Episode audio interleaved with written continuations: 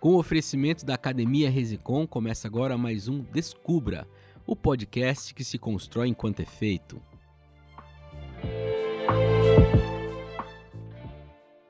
Eu sou o Eric Valim Vicente e estou com o Matheus Piffer Jr. Beleza, rapaziada. E Maurício Pinheiro. Bom dia, boa tarde, boa noite para quem nos ouve.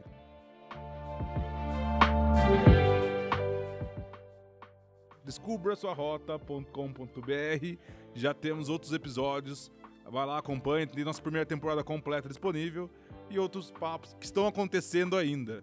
A gente já obriga o Mal a participar desde o início, porque nessa segunda temporada ele vem ficando mais na parte técnica do programa e colaborando aí com as ideias e, enfim, com toda a construção, mas tem falado pouco. Eu acredito que hoje a gente consegue cutucá-lo aí para uma colaboração maior, mal você é essencial. Assunto, não, esse assunto é totalmente a ver comigo, cara. eu não tenho um corpo, eu tenho dois quase.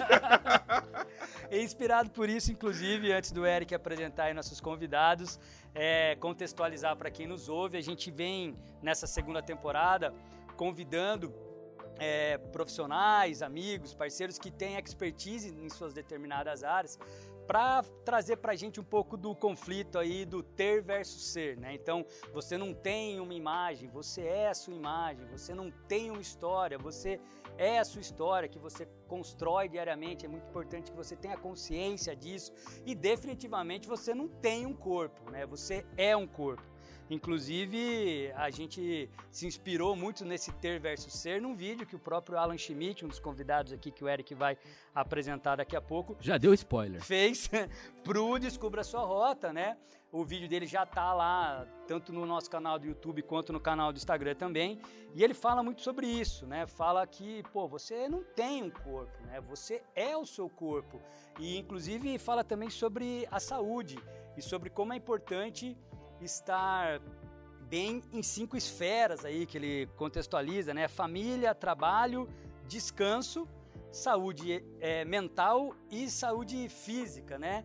Então, inclusive eu trouxe aqui ó, a definição da Organização Mundial da Saúde, que definiu saúde como um estado de completo bem-estar físico, mental e social e não apenas a ausência de doença. Então eu falo porque a gente tem muito a pensar que uma pessoa saudável é aquela que não está doente. Não, uma pessoa saudável, de acordo com a própria OMS, não somente de acordo com Alan Schmidt, que está aqui conosco, é um estado completo é, de bem-estar, de, um estado de completo bem-estar físico, mental e social.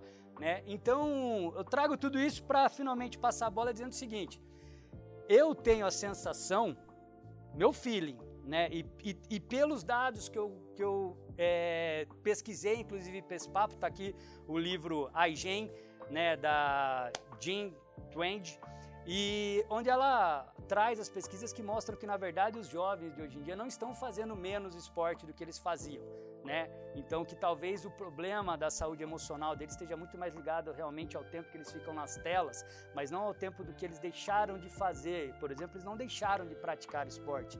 E eu tenho esse feeling também. Eu lembro de quando eu comecei a fazer musculação na academia do clube para me recuperar de uma cirurgia de joelho, eu nunca tinha feito musculação fui lá fazer e eu lembro que tinha um volume X de pessoas e essa academia passou a não comportar mais, era só uma academia de clube. Hoje, na nossa cidade aqui de Piracicaba, a gente tem muito mais academias do que a gente tinha na época, ou pelo menos muito mais estruturadas, muito maiores. Né? Hoje você tem academias de franquias que são gigantes, antes você não tinha muito isso.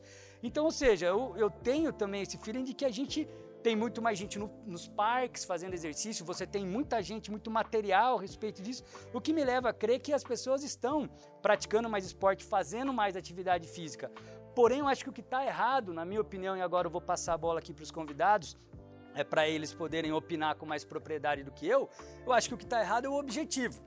Porque antes eu sinto que a gente fazia atividade física de fato para se movimentar, para socializar com as pessoas. Né? Então tinha muita atividade em conjunto, por exemplo, a gente tinha o Challenge Day, que eu acho que até tem ainda, mas cara, antes isso era falado na escola, no SESC, em todos os lugares. E hoje eu ouço falar tão pouco, saía muito nos jornais. Piracicaba desafiou cidade X no México, Piracicaba desafiou cidade X da Bolívia. Hoje eu já nem ouço muito falar, e se tem uma notinha qualquer, o que já mostra que isso não tem mais tanto destaque. Pelo menos, de novo, meu feeling. É, então, ou seja, antes as pessoas faziam para socializar ou pela saúde, para fazer uma atividade física realmente.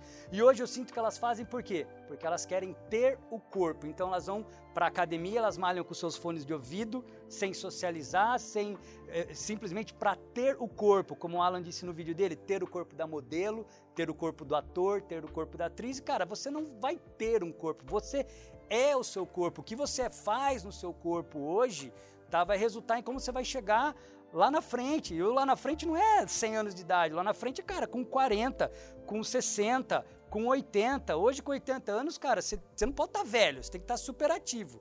Tá bom? Enfim, foi uma introdução super diferente, falei pra caramba. Me corte, apresente os caras aí, Eric, por favor. Não, primeiro eu queria saber, Mal, com que idade você ficou sabendo que a ida no boteco também faz parte da saúde? Porque se é mental, física e social, quer dizer que o boteco não tá errado, pô. Não, não tá. Aí, ó. É... Aprendi com 40 anos isso. Hoje. o podcast está aqui para ensinar a nós mesmos, né? É, lógico. Antes, antes, de querer ensinar alguém. Mas vamos aqui ao que importa, apresentar os nossos convidados aí. E antes de mais nada, lógico, agradecer a vocês aí pela disponibilidade de estar aqui com a gente conversando. Então, Bruno César Vital, que é professor de educação física e diretor de escola. Obrigado aí, Bruno. Dá o seu boa noite aí. Boa noite, bom dia, boa tarde, depende do horário que você vê, né? Isso aí, Brunão. Seja bem-vindo. É, eu que agradeço a oportunidade de poder bater um papo aqui e compartilhar um pouco da, da, nossa vivência, nossa experiência. Daqui a pouco você conta um pouquinho da sua trajetória então pra gente. Fala se você concorda ou não com tudo esse monte de coisa que eu falei, brother. Concordo, a gente concorda, discorda, acho que tem um pouco de tudo aí, né? Eu acho que é uma coisa muito complexa. Então, tem muitas verdades, tem muitas visões, acho que a gente vai poder debater bastante aí, bastante nesse sentido. E falar com, com o menorzinho aqui, nosso aqui, né? O cara é fraquinho, pô. O Eudes Piscinati Pereira, que é nutricionista esportivo. Eudes, prazer a sua presença aqui também, cara. Fala, galera. Muito obrigado por, por chamar a gente aí, por estar tá, conversando com vocês. E é isso. Vamos ver o que a gente vai conseguir conversar sobre esse assunto aí. Beleza. Bacana. E como o o spoiler que o Matheus já deu, estamos aqui também com o Alan Schmidt, personal trainer e reza a lenda que é um, um grande, como fala, o cara que faz é, canoagem, canoísta. Canoísta? É isso? Isso aí mesmo. Já foi da seleção mundial. Olá, né? pessoal. Isso aí. Por um, um, passado histórico, né? Mas vamos fazer justiça aqui também, dizer que Alan também é empresário, tem a equipe BioExports, que é muito importante falar isso porque ele trabalha com atletas de alto rendimento lá também. Então ele já foi um atleta de alto rendimento, posso falar assim, e hoje é. Só para a gente deixar claro para os ouvintes que hoje temos aí um time de peso, tá? Com muita experiência aí para poder debater. Alan, bem-vindo, cara. Cara, obrigado pelo convite. Valeu, Brunão, eu, Eric, Mal, Matheus. Tamo junto hoje aí para tentar contribuir um pouquinho no papo aí. Então é isso aí. A gente começa então é, buscando as trajetórias, como que você chegou, né? Vocês chegaram até esse momento da carreira, quais foram os caminhos aí, alguns dos percalços também, que a gente sabe que nem sempre o que a gente planeja dá certo. Eu, eu tenho sorte na vida porque tudo que eu planejei deu errado. Aí. não, tudo que deu. Foi bom que deu errado, né? Porque se tivesse dado certo, acho que não seria tão bom. Mas fala um pouco da sua trajetória aí, Bruno. Eu, eu acho que você tem razão, né? A gente acerta errando, né? Porque a gente tenta traçar uma linha e existe a expectativa e a realidade, né? E a realidade ela é bem mais tortuosa do que a gente planeja É que a gente, tem a, a né? gente tem a falsa impressão de que a gente tem as coisas no nosso controle. É, exatamente. Na verdade, elas saem de frente porque a gente não exatamente. tem as coisas no nosso controle, né? Eu, eu fui ligado ao esporte desde criança, né? Então, eu joguei basquete, comecei criança treinando basquete, na escola de basquete, né? Como acho que qualquer jovem que começa a praticar um esporte se apaixona e investe naquilo e para resumir, né, acho que essa paixão ficou. Eu não fui um atleta de alto nível, mas tive minhas, minhas aventuras aí dentro do esporte, né? Consegui me divertir bastante e acho que aprender muita coisa de valor com isso. Né? E eu acho que isso talvez tenha sido o que mais me motivou. Né? Não fui assim direto, né? Não foi a minha primeira escolha, a minha primeira opção profissionalmente. A gente é, passa por algumas barreiras aí. Então, quando eu terminei ensino médio, eu não fui fazer educação física, né? A vida me levou para outros caminhos. E mas não teve como. Chegou uma hora que acabei voltando para aquilo, né? O esporte eu nunca deixei, né? Sempre pratiquei, sempre gostei. E acabei voltando mais tarde, uns 22 anos, e fui fazer educação física. Por isso que eu falei que acho que a gente acerta errando, porque ah, aquilo que, que, que, a gente que nos define, né? Aquilo que a gente realmente sente que, que é o nosso caminho, é, você vai chegar nele uma hora, né? Então, e, e, tudo que acontece até, isso, até você chegar lá, acho que serve como aprendizado, experiência, que vai te preparar para você chegar nesse objetivo que, que, deve ser o seu. Inclusive, você imaginou que você seria diretor de escola? Era uma das próximas coisas que eu ia falar, né? Nunca, Jamais. Eu acho que eu nem imaginava que eu ia trabalhar na área de educação física escolar quando eu comecei a fazer educação física. Cara, porque até alguns anos atrás você era treinador de equipe de basquete. Também. Exato. É. Você de atleta foi para treinador. Acho que inclusive você já pode até dar uma opinião em relação a isso. Você como atleta e o que você via e sentia na época, e depois, alguns anos depois, ou bons anos depois, você como treinador, o que, que você sentiu, que, que movimento você sentiu, por exemplo, mudou muito o perfil das pessoas que estavam lá para competir? O que, que você, o que, que você Apesar de assim, você foi treinador de time feminino, né? Então talvez sejam realidades diferentes, ainda mais falando do Brasil, né? Que é muito desigual o cenário pra, de competição de atleta masculino e feminino, até para o futebol é, imagina para os demais esportes, né? Mas enfim, você sentiu, por exemplo, muita mudança ou não? Cara, eu acho que tem muita mudança, né? Se você, em qualquer tipo de, de ambiente que você parar para pensar, as gerações vão mudando. E recentemente elas têm mudado de uma forma mais. É, é, mais rápida, né? Então, as gerações são menores, né? De uma para outra tem uma diferença muito maior. Então, da época que eu joguei para quando eu comecei a ter essa experiência como técnico, né, de basquete feminino, categoria de base, era muito diferente. Era muito diferente. Acho que é, uma das primeiras coisas mais evidentes, quem teve experiência com esporte, é, ou até assistindo, né? Se a gente pegar lá a década de 80, você vê como os técnicos tratavam os atletas. Né? E acho que quem praticou algum esporte nessa época passou por isso, é uma coisa. Hoje em dia é simplesmente inadmissível, né? E eu quero dizer com relação à rispidez, à rigidez, né? Hoje procura-se ter um olhar mais humano.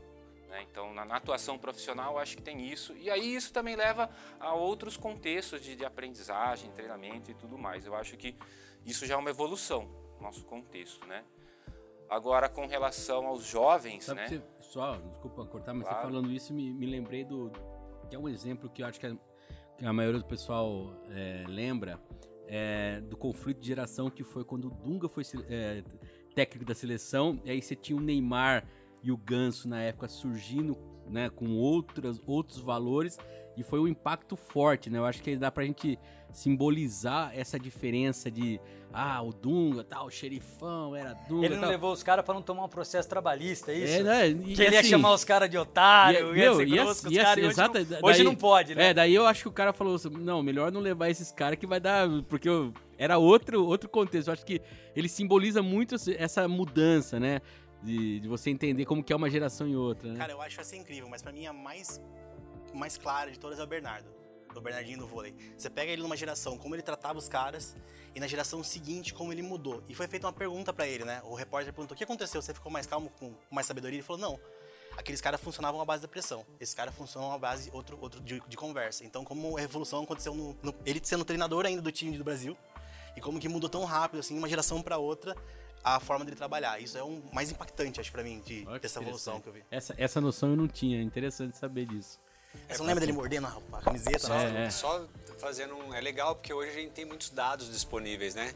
Então o Bernardinho, como um bom economista que ele é, ele consegue, dentro de uma mesma equipe, ter várias pessoas que trabalham com aquele público Então, por exemplo, ele tem treinador da, do, da, do pessoal que defende, o pessoal que ataca, o receptor, o levantador, ele tem. Então, esses treinadores levantam dados para ele, ele pega aqueles dados, absorvem, ele absorve tudo isso e devolve dessa forma.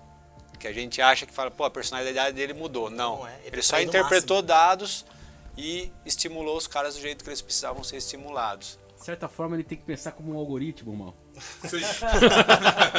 Pois é, mais ou menos Tem, tem algum tipo, acho que o Atlético tava fazendo escalação através de algoritmos. Ah, é? É. Ah, mas na verdade, nos Estados Unidos, você assistia aquele filme lá do... Moneyball. Moneyball, Moneyball é então, sensacional. Mas, mas já tem alguns filmes que mostram é, esse lance da entrada da- dos dados e tudo mais no, no jogo, né? Eu acho que há um tempo atrás foi uma barreira, mas, cara, talvez, você, talvez seja uma novidade aqui, mas lá fora não é, né? Eu, você que já entrou, fala um pouquinho pra gente aí também da, da sua trajetória. Você sempre quis é, essa profissão? e o que, Não, que você via cara. do, de quem você atendia no começo e quem você atende agora, cara? Loucura. Eu ainda tendo pouco tempo, não sou tão experiente como o pessoal aqui, mas eu. Em 2012, cara, tava cursando faculdade de economia. Nada a ver com, com nutrição. Só Ou não, eu, né? Acabou de falar É. do, do Bernardinho, que é tudo, tudo tá interligado. Não, mas então, ah, eu tava lá na minha faculdade e tive um briefing assim de tipo, cara, será que eu quero trabalhar num cubículo, num- com um computador na frente o tempo inteiro, sabe? Tá Daí eu falei, cara, não é isso que eu quero. Daí eu, pô, o que é minha paixão, cara? Minha paixão na época era musculação, era treinamento, eram coisas que eu já pesquisava. Primeiro ano de faculdade meu, quase que eu não aprendi nada, porque eu já tinha devorado livros e teorias e, e papers sobre aquele assunto, só que eu já queria saber sobre aquilo, já tinha uma... Aí eu falei, cara, acho que eu vou unir o útil ao agradável. Como área de treinamento é uma área que eu gosto muito, mas eu gosto mais, eu queria saber como eu conseguia conciliar um, um trabalho que eu fosse ajudar as pessoas também, que eu queria muito isso. Eu sentia muito, me sentia muito bem na academia quando eu ajudava um cara a fazer um movimento, ensinava alguém alguma coisa. Porque, tipo, eu treino musculação desde os 14 anos. Então, eu, lógico que não treino, né? Eu brincava de musculação, fui começar a aprender, e aí com uns 20 e pouco eu fui realmente aprender o que é musculação. Então, eu queria achar um meio termo onde eu conseguisse conciliar uma carreira com aquilo que eu gostava de fazer. Que eu acho que é o que todo mundo busca no final, né? Conciliar, fazer aquilo que ser o seu trabalho, ser um lazer ao mesmo tempo. Que você gosta de fazer aquilo, você ir motivar o trabalhar, você ir pro seu trabalho feliz. Então, lá em 2012, eu abortei minha missão de economia e fui fazer nutrição. Cara, foi muito bom a faculdade, me diverti bastante, consegui brincar com muita coisa, conhecia muita coisa já que já te foi falado, mas sempre que tem coisa pra acrescentar, né? Então sempre fui aprendendo coisas novas. E aí assim, que eu vejo na relação de Bom, de certa forma, o Bruno tem razão, né? A gente erra acertando, né? Exatamente, era o que eu tava falando, tava dando risada por isso, cara. Já vi que a minha, minha situação foi exatamente igual a essa. É uma ilusão que a gente tem, né? Que nem o Matheus falou, que a gente tem controle das coisas. A Mas, gente cara, traça uma linha reta, né? é, tipo, com Ah, eu vou 18 chegar lá e anos, Não é, né? Não é. Com 18 anos você não E sabe essa é a graça. quer, cara. Eu acho que essa é a Nunca graça. que você vai, você sabe no terceiro colegial falando que você sabe o que você quer, você não sabe Imagina. nunca, você vai aprender com a sua vida. É um estado que você falou do ser. Eu acho que você vai sendo alguma coisa, né? Que é o- a proposta de falar o que, que- o, o do, do podcast, que é essa evolução e não buscar, e sim ser. Você vai sendo e vai sendo levado para aquilo. E eu fui levado para nutrição. Ó, mas aqui no podcast a gente não fica só polido, não, a gente provoca e cutuca bastante. Então é o seguinte, eu vou começar com a provocação aqui. Você falou que você não está na área de nutrição atendendo há tantos anos, tantos quantos é, é, você treina. Então você treina mais tempo que Sim. está na. Então eu vou, vou abordar esse viés aí.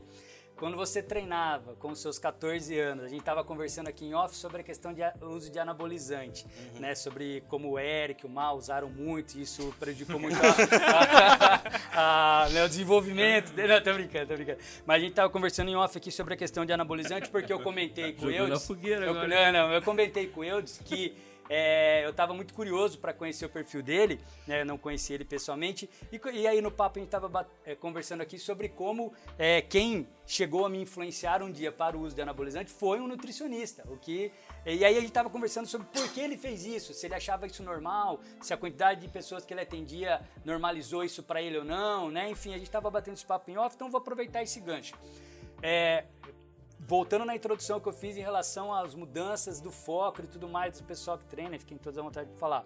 Eu sinto que quando, de novo, quando eu comecei a fazer musculação lá para me recuperar de cirurgia no joelho, é, a quantidade de pessoas que usavam anabolizante na academia era menor. Era um lance tipo, ah, isso aqui é reservado a Schwarzenegger e uma galera que vai fazer fisiculturismo e, sei lá, vai fazer isso de uma maneira, não sei se é possível falar isso ou não, mas mais consciente, e, ou porque é o uso profissional de alguma que forma. essa é. E hoje eu sinto que o perfil da molecada da academia é outro, tipo, sei lá, mais da metade usa essa que o- percepção que eu tenho, entendeu? Então, você a- acha que isso mudou Cara, ou não? assim, desde que eu atuo como profissional, não mudou. Mas, pasme, 50% das pessoas que entram no meu consultório já fazem uso de alguma coisa.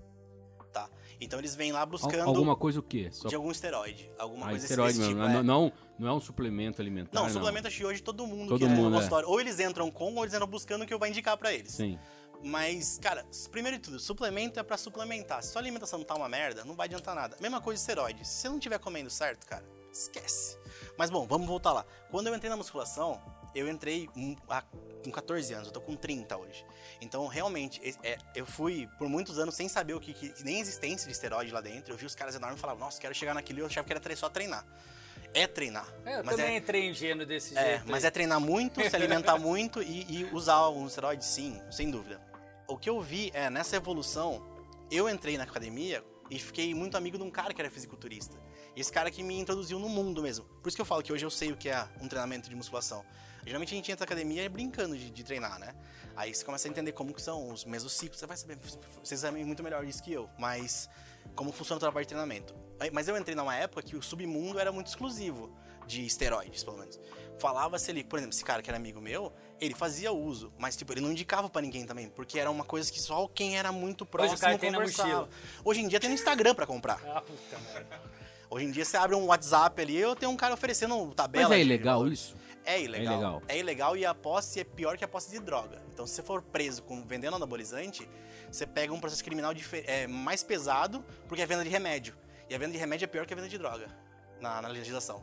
Então, assim, é errado. Se não for feito por um médico, é totalmente errado, pelo, pelo, pelo lado, lado negro da força, vamos pôr assim. E agora, se a gente for pensar ainda com os médicos indicando, ainda assim é errado, porque é puramente estético. Aí a gente chega no que você queria conversar comigo. É, eu vejo hoje. é, É, não é só te interromper, né? Não é só estético, né? Não, eu vou. Por exemplo, eu você só, tem tipo, reposição de TRT, por exemplo. Não, então, não, mas Não, não, nem tem vou entrar muitas- no, eu nem Não, vou tá. entrar no mérito anabólico do negócio, que é uma via que a gente conhece que não é tão boa enquanto o pessoal acha que é. Mas assim, o problema é que você tá roubando um outro no esporte, né? Você tá, eu vou competir com você. Você utiliza e eu não.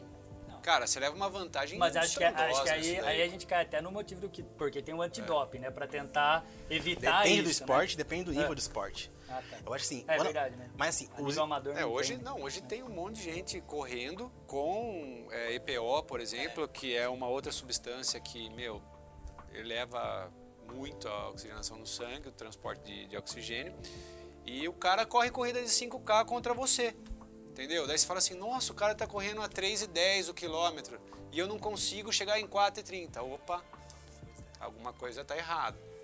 Então não, não fique chateado se o seu pace não for incrivelmente menor. É, cara. Pode isso- ter algo errado aí, Então, pessoal. Desculpa eu disse. Não, é, eu, ia é. chegar, eu ia chegar nessa parte Tá, ainda. tá. Então, assim, o que eu vejo hoje é que, assim, as pessoas, na musculação pelo menos, elas entram agora com, com fins estéticos. Diferente de um atleta. Um atleta, ele busca performance sempre e ele sacrifica a vida dele inteira. Então, ele, ele sabe que ele tá perdendo saúde.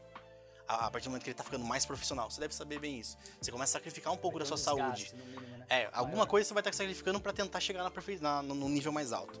Mas quando a gente fala de é, amador, assim, de quem tá brincando ali, esse pessoal hoje em dia tem acesso a tudo. Qualquer pessoa consegue, ah, em qualquer, qualquer lugar você consegue encontrar.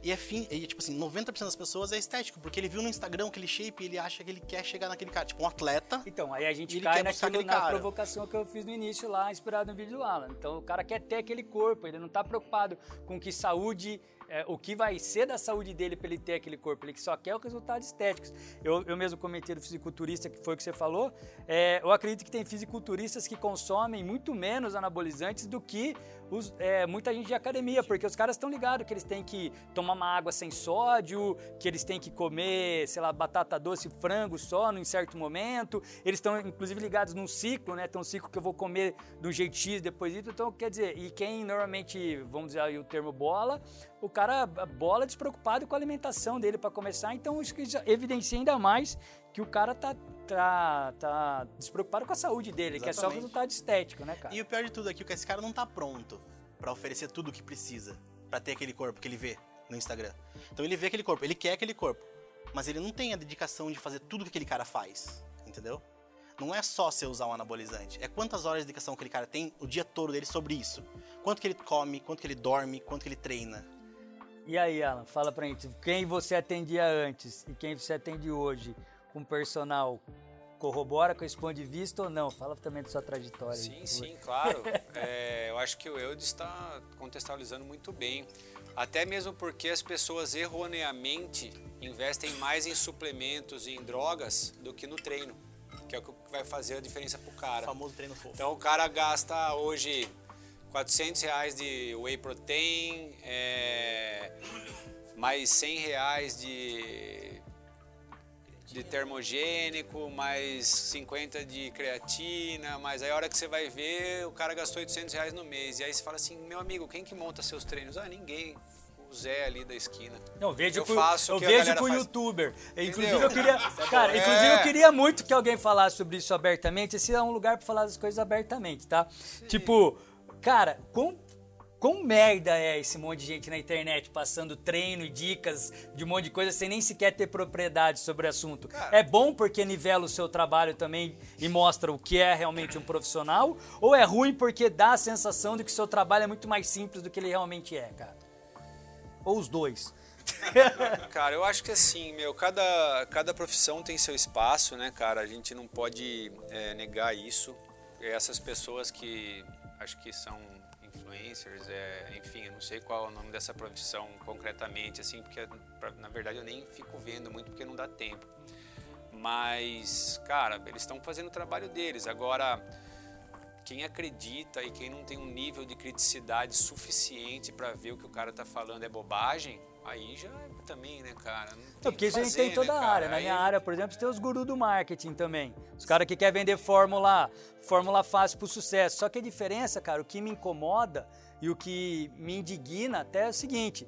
Quando você acredita no guru do marketing, você está pondo a sua empresa na reta, você está pondo até o dinheiro seu que você investiu na reta. Mas quando você acredita no guru do, do, do shape, tá ligado? O cara que vai te deixar trincadão, esparta, você tá pondo sua saúde na reta, cara. E assim, saúde teoricamente era pra ser o bem mais valioso que você pode ter, o seu corpo, né, cara? Mas Se você não aí tiver você bem de saúde, fudeu com tudo, Aí mano. você tem um ponto que é: o cara não quer a saúde, o cara quer o shape, o cara quer o físico, ele, ele quer o que ele vê no Instagram.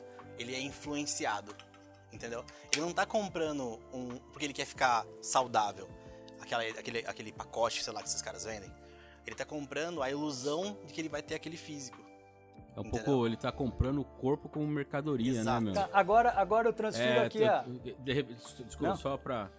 A, a ideia que parece, né, da, da maneira como vocês estão colocando, o cara vê lá um shape. Ah, legal, tal.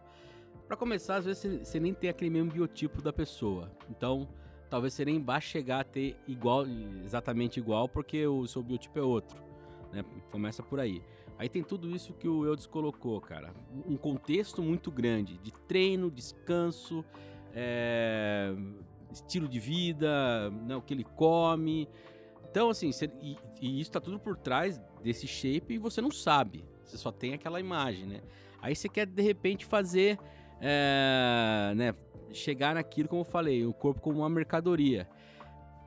Cara, hoje em dia a gente tá falando de treino e tal, mas tem, uns, tem um, um- um outro nível, que é o- a pessoa que faz cirurgia plástica pra ficar parecido com fulano, com Beltrano. Então, parecido assim, com um filtro de Instagram. é, Tipo o Ken exatamente. exa- é, o quem humano, cara, É exatamente. produção em série, né? É, então assim, humanos. a, a gente tá falando do treino, né, que é um que já é um algo que nem o, o, o Alan colocou, eu acho também perfeito. O cara gasta 800 conto com todos os produtos, mas com aquela, com aquela pessoa, com aquele profissional que poderia realmente fazer o resultado pra ele, que é o o cara que vai falar, ó, você vai treinar isso hoje, amanhã aquilo, tal, fazer todas as séries e treinos que você precisa, o cara não gasta, aí fica Então, mas essa não é- coisa. Não, não é de hoje, né? Porque, por exemplo, na área de nutrição, faz tempo que eu vejo que, em vez de ser nutricionista, você segue a dieta da moda. O suco verde, a. Como é que chama aquela pitaia, sei lá, cada hora. Quinoa. É, cada, Cada hora. hora sai um super alimento, né? é um vai- super alimento, a E- base e, eu dele, posso né, falar uma cara? coisa pra Bora- você que um, um dos grandes culpados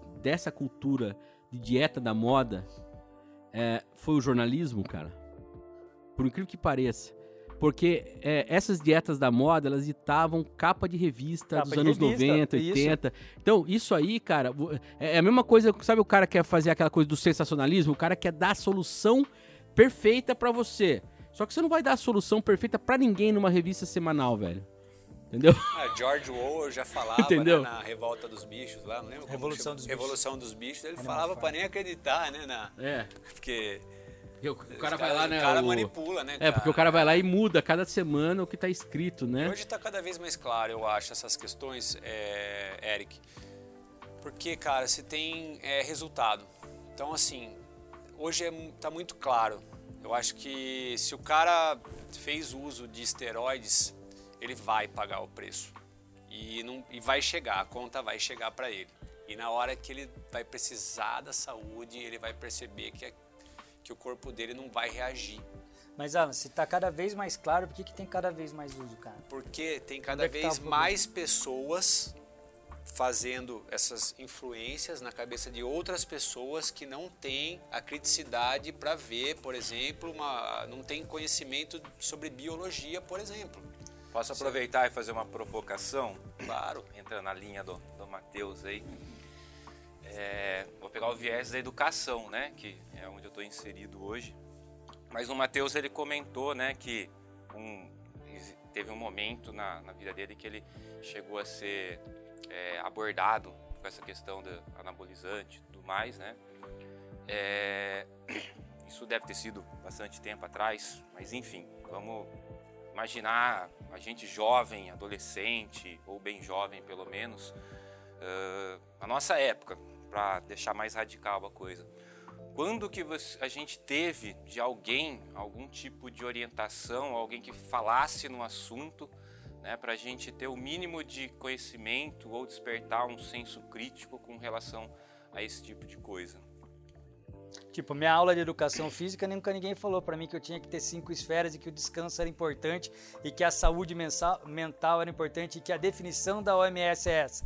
É, pelo contrário, minha aula de educação física era exercício, exerc- é, o que é até legal, mas assim, eu sabia quantos segundos eu deveria alongar, mas não entendia a profundidade Até do porque assunto. na época acho que esse contexto nem existia, nem mesmo dentro da área ainda, né? Ou estava ainda desabrochando, né? O que era educação Então, física quando até começou chegar- então?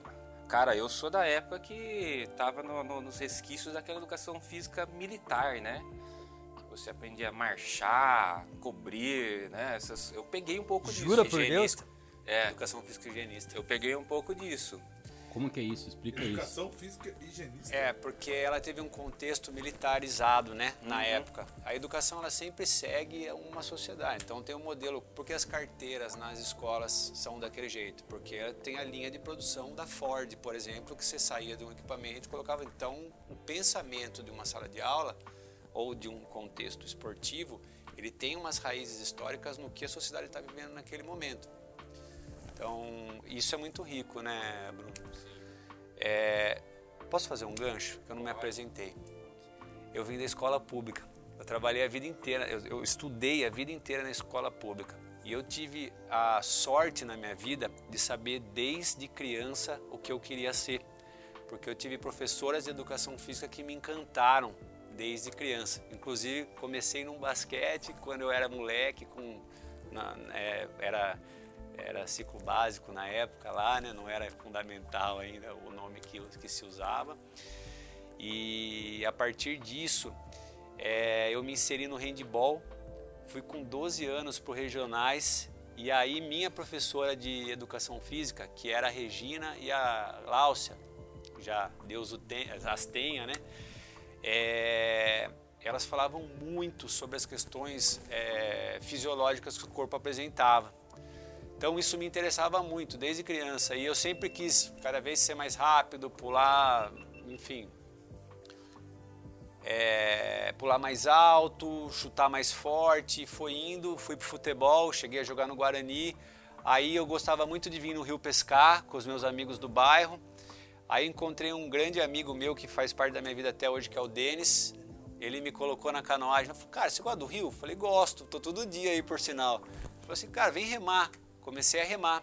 Então eu saí de um projeto da prefeitura municipal também, que é o projeto de desporto de base, então mais uma questão pública aí, né? É, aí a partir disso eu comecei a me interessar muito mais pela educação física e estudar também. Eu disse como você foi e a Se gente encantando. E o meu técnico era estava no primeiro ano de educação física, que era o Denão, que era o Denis. E eu estava no terceiro colegial. Meu, imagina, dois adolescentes ali, um de, 16 um de 18 e outro de 17, de 17 tentando treinar. Bruno, cara, eu, meu pai queria muito que eu fizesse fisioterapia. Você acha que fui lá na UEL, cara, prestei, mas não prestei. Prestei, mas não prestei. Falei, pai, vai demorar para sair o resultado, tal, tal, tal. Fiquei enrolando meu pai, cara. Aí eu passei na Unimap, ganhei bolsa por ser atleta e da prefeitura. Meu pai Bons tempos do força. Unimap, né? Deu Bons muita bolsa do para muitos cara. esportes, incentivou muito esporte local, né, cara? E aí a canoagem, Nacional. cara, é, me mostrou o mundo, porque eu comecei a competir sul-americano, pan-americano, é, mundiais, enfim, e fui conhecendo o mundo e, e, a- e, assim sentindo na pele é, o que era ser um atleta no Brasil de um esporte não reconhecido e que as pessoas não conhecem e falam muitas coisas que não são reais, né? E ao mesmo tempo querendo criar alguma coisa que eu conseguisse dar no futuro depois ali, que aí surgiu a ideia da BX Sports, que contemplasse um atleta naquilo que eu imaginava que um atleta deveria receber. Então hoje, assim, eu posso falar assim hoje, nesse dia aqui, eu consigo falar assim, hoje a gente conseguiu entregar a- o décimo lugar numa final de Olimpíada em Tóquio.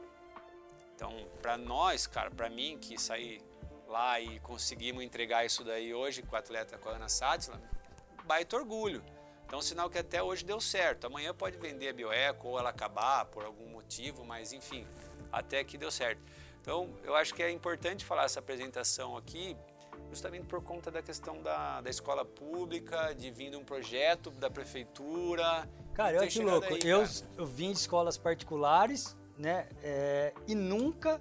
E, e assim, eu admiro muito a, a minha escola que não tinha um foco em vestibular, então era uma, uma escola que formava para a vida, mas eu nunca tive professores de educação física que sequer abordaram a prática da educação física de uma maneira próxima como essa está falando.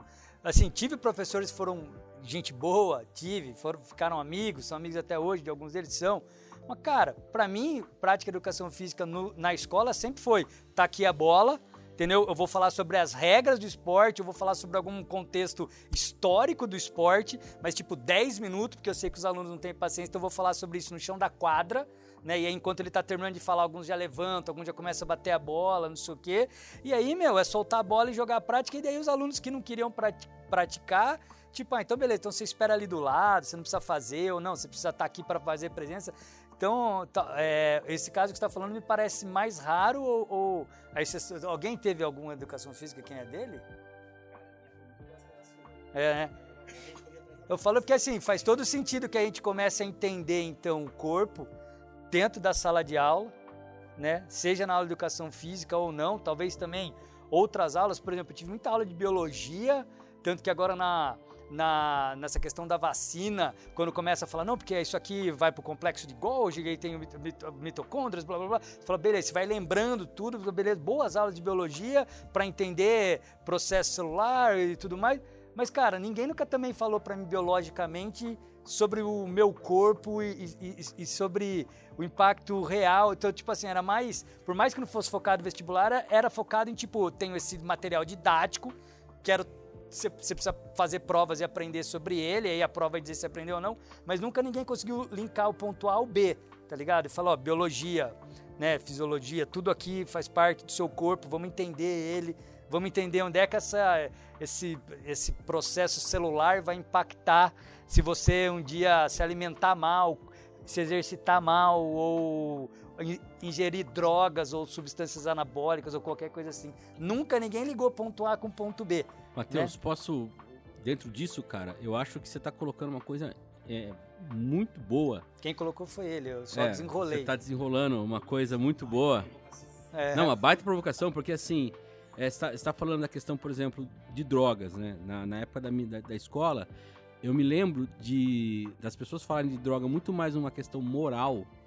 De Moral. que isso é errado, de que isso é. E quantos anos você pode pegar se você for É, preso? Se você for preso, né, se você é usuário, se você é traficante, do que, ó, isso aqui ele entra no seu corpo, ele vai fazer isso no seu cérebro, ele vai fazer isso no seu pulmão, ele vai, ele vai criar confusão mental. É, mas é porque eu acho que no caso das drogas, o ponto é, se eu for falar profundamente sobre isso, talvez tenha pontos positivos. E é- eu jamais vou poder falar sobre possíveis pontos positivos de uso de droga dentro de uma sala de aula, ou mesmo anabólicos, por Mas exemplo. aí eu queria de devolver, a, eu queria devolver a, a, a provocação que o Bruno colocou, que eu acho muito importante, ainda mais em, em- em termos de hoje, e eu também aqui não quero entrar em, em questões né, políticas, não é isso, mas existe um negacionismo, tô falando desse negacionismo que nós estamos é, falando de vacina, não, não é desse, mas assim, as pessoas elas não respeitam o conhecimento científico sobre as coisas, sabe aquela coisa assim, ah, eu sempre fiz assim, eu sempre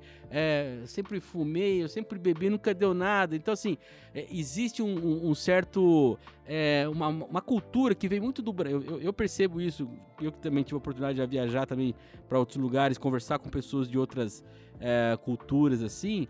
Me parece que a gente tem um, certo. Ah, isso aqui não dá nada, é, isso aqui não sei o que, isso aqui é uma. Você não. Você que tá no ambiente escolar, assim, muitas vezes para você formar uma pessoa que leve em consideração a- a- aquele conhecimento, né? Que chega e fala assim, pô, se eu vou fazer uma musculação, eu vou pegar esse cara aqui que treina e bota os treinos no YouTube, mas não tem formação nenhuma, ou vou pegar um cara que tem formação porque ele estudou anatomia, ele estudou fisiologia, ele né, tem uma formação para aquilo, né? Você não acha que também. É, como que é isso dentro do, do ambiente escolar e, e, e essa dificuldade de você buscar essa formação, assim, dentro dessa cultura que nós vivemos aqui, cara?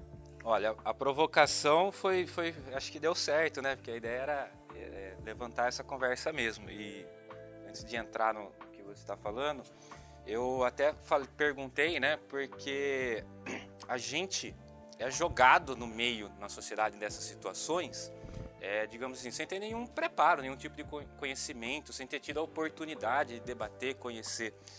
Só que, por outro lado, existem vários outros sistemas que estão trazendo essa informação, te influenciando, te induzindo, te ensinando alguma coisa.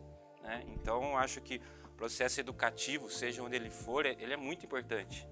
Né? Tem que, porque senão você deixa as pessoas à mercê do que está aí. E isso aí é, é cruel, não vai parar, ele cai pesado mesmo em cima, né? Então, por isso que eu fiz a provocação. Eu, particularmente, não lembro. né? O que eu tenho de, de conhecimento antes de começar a estudar educação física é talvez porque eu tive um envolvimento esportivo, fui treinar, fui atleta no nível juvenil aí, então é, se- eu tive uma determinada orientação, né? Com relação a doping, com relação a né, valores do esporte e tudo mais. Mas em outros ambientes, né, meu pai, minha mãe, não sei se eles tinham esse tipo de conhecimento para poder me passar. Então, sei lá, aqui quem é pai, quem tem esse, esse nível, né, acho que tem essa responsabilidade de passar para frente, ter a, a formação dos mais jovens. Eu sinto que a educação, é, vou, vou puxar mais para lado da educação física, que eu conheço mais, um pouco de outras coisas aí da escola, mas acho que isso dá para expandir para várias áreas da, da sociedade, da nossa vida. Mas eu acho que a educação acaba estando sempre um passo ou mais atrás, né? A gente não consegue acompanhar essa velocidade do mundo. A coisa muda muito, muito rápido e os processos né, de construção de um currículo, de, de, de uma escola, isso demora. Quando, quando existe uma atualização né, para aquilo que era atual, já, já não é mais, o mundo já é outro, né? Então é bem difícil de acompanhar. Ah, agora, falar um pouco da educação física para não fugir muito, que é o que eu talvez tenha mais domínio. É, a área é muito abrangente, ela tem muitas vertentes. né? Então, o cara pode ser professor de educação física se especializar na parte fitness, pessoal, ter treinamento esportivo, ou ele pode ser professor, ou ele pode fazer ginástica laboral e muitas vezes, dependendo do caminho que ele seguir, ele vai ter maior conhecimento numa área mais específica. Agora imagina, voltando para o contexto educacional, um professor educação física escolar. Se você for ver, hoje acho que a educação física evoluiu bastante dentro das escolas, então considerando bastante desses temas que a gente está falando. Não, não, tem mais só a questão do, do, só do esporte, não. Vai falar de esporte, vai falar de saúde, vai falar de padrões de beleza, vai falar de esporte paraolímpico, vai falar de fitness e tudo mais. Então isso está dentro do currículo, está é, né, tá dentro da BNC, né, as bases curriculares nacionais. É... Mas o profissional, será que ele tem a formação para dominar todos esses assuntos de uma forma condizente, para dar essa formação consistente? Eu acho bem difícil, porque é muita coisa, né? Corre o risco de ficar superficial. Mas, mesmo que você é, é, dê uma pincelada em cada assunto, eu acho que já vai ser uma evolução do que a gente oferecer uma educação que desconsidere isso daí. Então, eu acho que a gente já evoluiu nisso, tá? Isso, isso existe. É, mas existem casos e casos, né? Como gente, aqui na mesa a gente tem o Alan que teve é, uma história muito legal aí de, de vivência de educação física escolar e outros que, que não, né? Então acho que isso ainda existe. Eu acho que mudou um pouco o papel do professor nesses últimos anos. Porque até então o professor era a pessoa que dominava o assunto. Olha, pessoal, eu sou o cara que domina esse assunto. Eu entendo de futebol americano, entendo de rugby, entendo de, sei lá, OMS. Aí o aluno faz o quê? Ele pega, me abre o celular, olha no YouTube e fala: tá errado isso, hein? Eu vi isso aqui tá errado.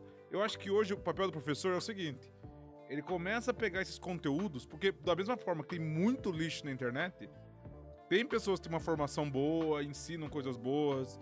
Então, ou seja, hoje você tem materiais de qualidade. A tendência do professor é, ah, o aluno está interessado sobre anabolizante, eu não vou falar para ele qual que é o benefício que ele vai ficar realmente, qual que ele vai usar, mas eu vou indicar para ele, sei lá, uma colet... um cara que estudou ou que faz um vídeo dinâmico e que passa um conteúdo bom, que possa conscientizar ele sobre aquele assunto. Então eu acho que deu essa mudada do professor. professor meio como indicador de conteúdo, assim. É, uma Orientador. Coisa, é, uma, uma curadoria. É, hoje, hoje o que a gente diz é que o professor ele deve ser um mediador, né? É. Mediador. Mediador. E, aí umas, então, mas talvez isso esteja na fala, mas na prática ou na cartilha não é. Na prática, porque assim, olha só, você falou que a, a, educação não acompanha a evolução e as mudanças. Mas não é que porque está ficando cada vez. É, tá mudando uma quantidade grande num tempo menor, né? as mudanças estão mais substanciais e num tempo menor. Então, agora a educação não dá mais conta de acompanhar. Cara, até onde eu sei, a forma de educar é a mesma de quando começou.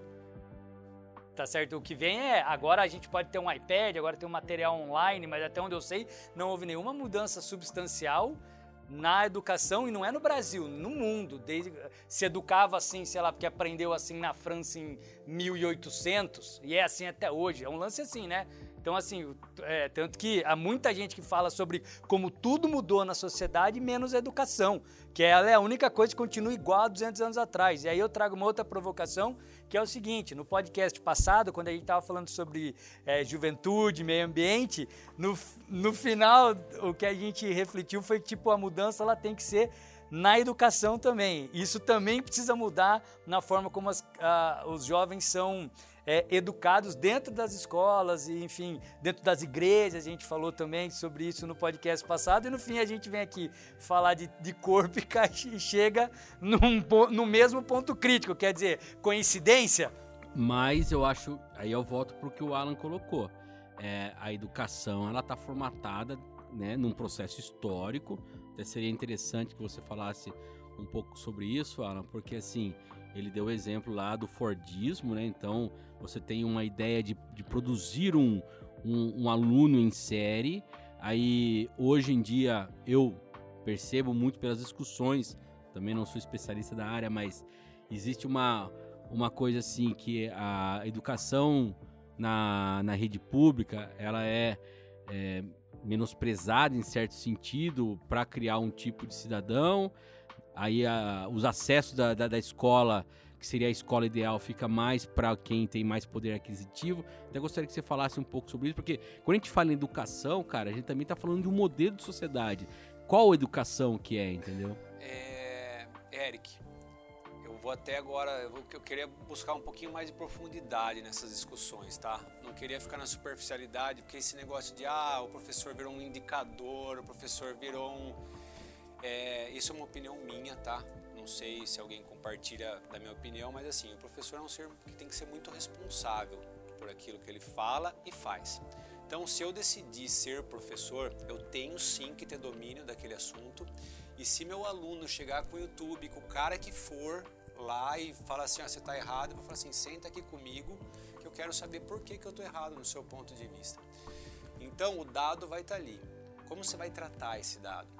E a responsabilidade desse cara, desse aluno, desse ser humano que está crescendo, ele ter conhecimento e eu conseguir encantá-lo de certa forma, para ele falar assim: nossa, então o metabolismo é a reação química que acontece intracelular e não essa besteira que a negada fala de metabolismo rápido, metabolismo lento. Então eu já vou excluir 98% dos influencers que eu, que eu ouço. Olha o papel transformador que o professor tem, porque eu tenho responsabilidade sobre aquele conteúdo que eu vou tratar, ensinar com o meu aluno. Então já começa assim, eu gosto de pontuar bem porque a profundidade é importante. Senão a gente tira a responsabilidade do professor. Eu sou professor. Se você vai treinar comigo e eu não te dou resultado, eu vou querer achar o porquê que eu não te dei resultado. Aí se dentro dos resultados, das avaliações que eu faço com você, das conversas que a gente tem, é, do jeito que eu te orientei a fazer várias coisas, conversei com o Eudes, o Eudes entrou com, uma, com um plano alimentar para você super bom, Aí, cara, a gente vai pegar esses dados todos e vai falar assim, mal, cara, tá aqui, ó. A gente tá percebendo que tá errado no seu estilo de vida para você não conseguir alcançar aquilo que você quer. É isso aqui. Então a gente já começa a entender Desculpa, melhor. Não entendi o que você falou? Então fica mais, é, fica é, mais concreto o negócio, porque antes da educação existir existe o corpo. As bases fisiológicas de todos os corpos são iguais, são padronizadas, vamos falar assim. Por mais que a mídia faça você se sentir o alecrim dourado que fugiu do campo sem ser semeado, cara, eu sou igual a você, só muda seu cabelo, minha cor, mas lá dentro da sua célula acontecem as mesmas reações que a minha.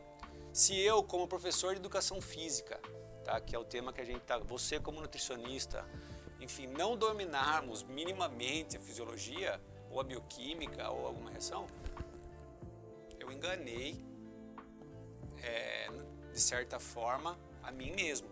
Porque se eu escolhi ser professor de educação física, de algo palpável, físico, de valências físicas, eu vou ter que saber o que é potência, watts, joules, vou ter que saber é, quanto que uma célula gasta para qual é o processo desde a hora que ele faz a ingesta de carboidrato até acontecer é, a transformação para o glicogênio, até ocorrer a glicólise, até ocorrer a, a, contração muscular. Se eu não souber isso, se eu não dominar isso. O que, o que me que leva, inclusive, a pensar o seguinte: por exemplo, você é professor de tecnologia. Né? É, eu já dei aula em pós-graduação, parte de marketing. É, eu acho assim, já começa um ponto aí para a gente pensar na educação não dá para a gente pensar que todos os professores e todo formato de aula podem ser iguais a partir de agora. Por quê? Eu concordo quando você fala isso que está falando, porque não sai estudo novo todo dia, apesar de que sai bastante estudo, então, inclusive, deve ser difícil para vocês conseguirem acompanhar na parte de nutrição e de educação física, porque o tomate uma hora faz bem, outra hora faz mal, o café uma hora faz bem, outra hora faz mal, o ovo uma hora só pode o ovo, a gema, coitado, só pode o ovo, a clara. O ovo é um sobrevivente. Não, cara, é sempre ma, assim, mas na, na, na base de tudo não Os, existe, é, não existe, tá. não existe não, isso. Não, então beleza. É então, o que bom, chegou para não, você. legal. Então, é, mas o que é então, o que é. Mas não o ponto é. que é então é até mais fácil, vamos dizer, de acompanhar porque você está entendendo a raiz da coisa. Agora na nossa área, por exemplo, eu posso de verdade estar tá falando com uma coisa aqui com você cravando e amanhã ter surgido alguma coisa, alguém ter feito um teste em alguma outra área que, que mostra para mim que eu estou errado. E aí eu, o aluno que o mal comentou vai estar tá certo, porque ele vai falar, não, cara, aqui ó, é diferente. Porque assim, mas aí, mal, por isso que eu digo, talvez a gente tenha que pensar, então começa isso. Talvez tenham áreas ou, ou, né, ou enfim, talvez tenham áreas onde o professor ele deva realmente ser mais um orientador, um mediador e, e áreas onde não. E aí que entra a questão, tipo, tem pontos para mim que são básicos na formação humana, né? E aí a educação física é um deles. Então, o educador físico pode estar errado. Não que, você, não que você possa estar errado, mal. Mas digo, é, dependendo do que for esse erro, eu entendo, porque você não tem como acompanhar tudo que tem de solução. Eu, por exemplo, que trabalho com marketing em redes sociais, eu não tenho domínio sobre todas as redes sociais, inclusive porque na China é uma, na, na, na Rússia é outra, e o meu conhecimento, por exemplo, as campanhas que eu já apliquei na Rússia com marketing é, em redes sociais, vão ter um resultado X, mas se um cara já fez 10 vezes mais do que eu lá, ele vai ter mais experiência no assunto. Agora, o corpo é igual. Que nem você falou, a base, pelo menos, é igual. Então não importa. Talvez se o cara fez um estudo específico sobre o cara desempenhando exercício na neve, diferente do outro cara que fez, tudo bem, mas aí você está falando sobre o resultado, não sobre o que acontece no corpo e o, o que você vai in, indicar Mas ao aluno. mais triste que isso, cara.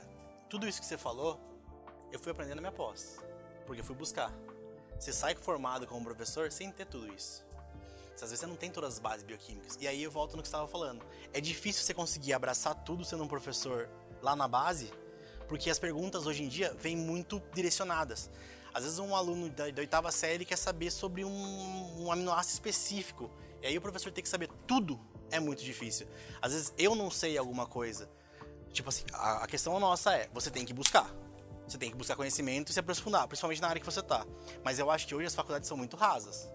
Você não sai formado, porque, até porque a área é muito abrangente. Ah, Mas eu já tive professor, eu lembro bem, eu já tive professor no colégio ainda, onde você falava sobre um assunto, o cara não sabia, direito ele falava assim, cara, Peraí, aula que é vem, isso, aula que vem nós é vamos isso. conversar sobre esse Eu acho assunto. que é sobre isso. O cara pesquisava e falou, cara, isso aqui eu não sabia sobre esse aminoácido X, mas é o seguinte, ele não é diferente É. do Y, e ele funciona do mesmo jeito que o Y e o Z. Então, tipo assim, você falava que não, o cara manja, ele só realmente não tinha visto esse lance Sim. aqui, mas, né, então sobre história, geografia, não, mas e o mercadão municipal? Cara, Não, então, mas o que eu acho é que assim. Mas isso é bonito, né? é, É lindo, cara. Porque é, um você- ser humano também, né, velho? Tem que buscar isso aí, Tem. cara. Isso é sem dúvida. é, acho que tá, tá tu- totalmente alinhado. Ele é professor, falou, entendeu? mas não é Deus. Então, E- o cara tem é- direito é também, tá assim, sempre mas aprendendo, né? o E o dever, né? O profissional, ele tem que ir atrás, né? É. Isso faz parte da nossa evolução como pessoa, né?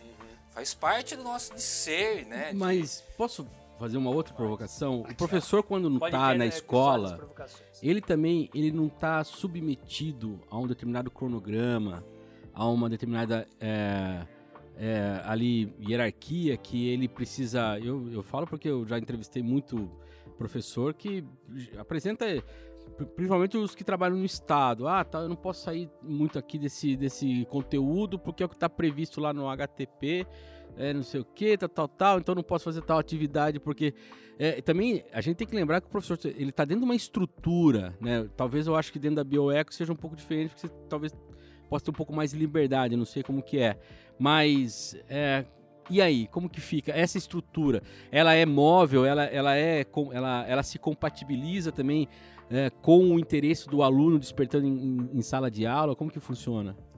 contar um pouquinho da minha experiência, um pouco do que eu estou vivendo hoje, né, enquanto diretor de escola e no modelo de escola que estou trabalhando também.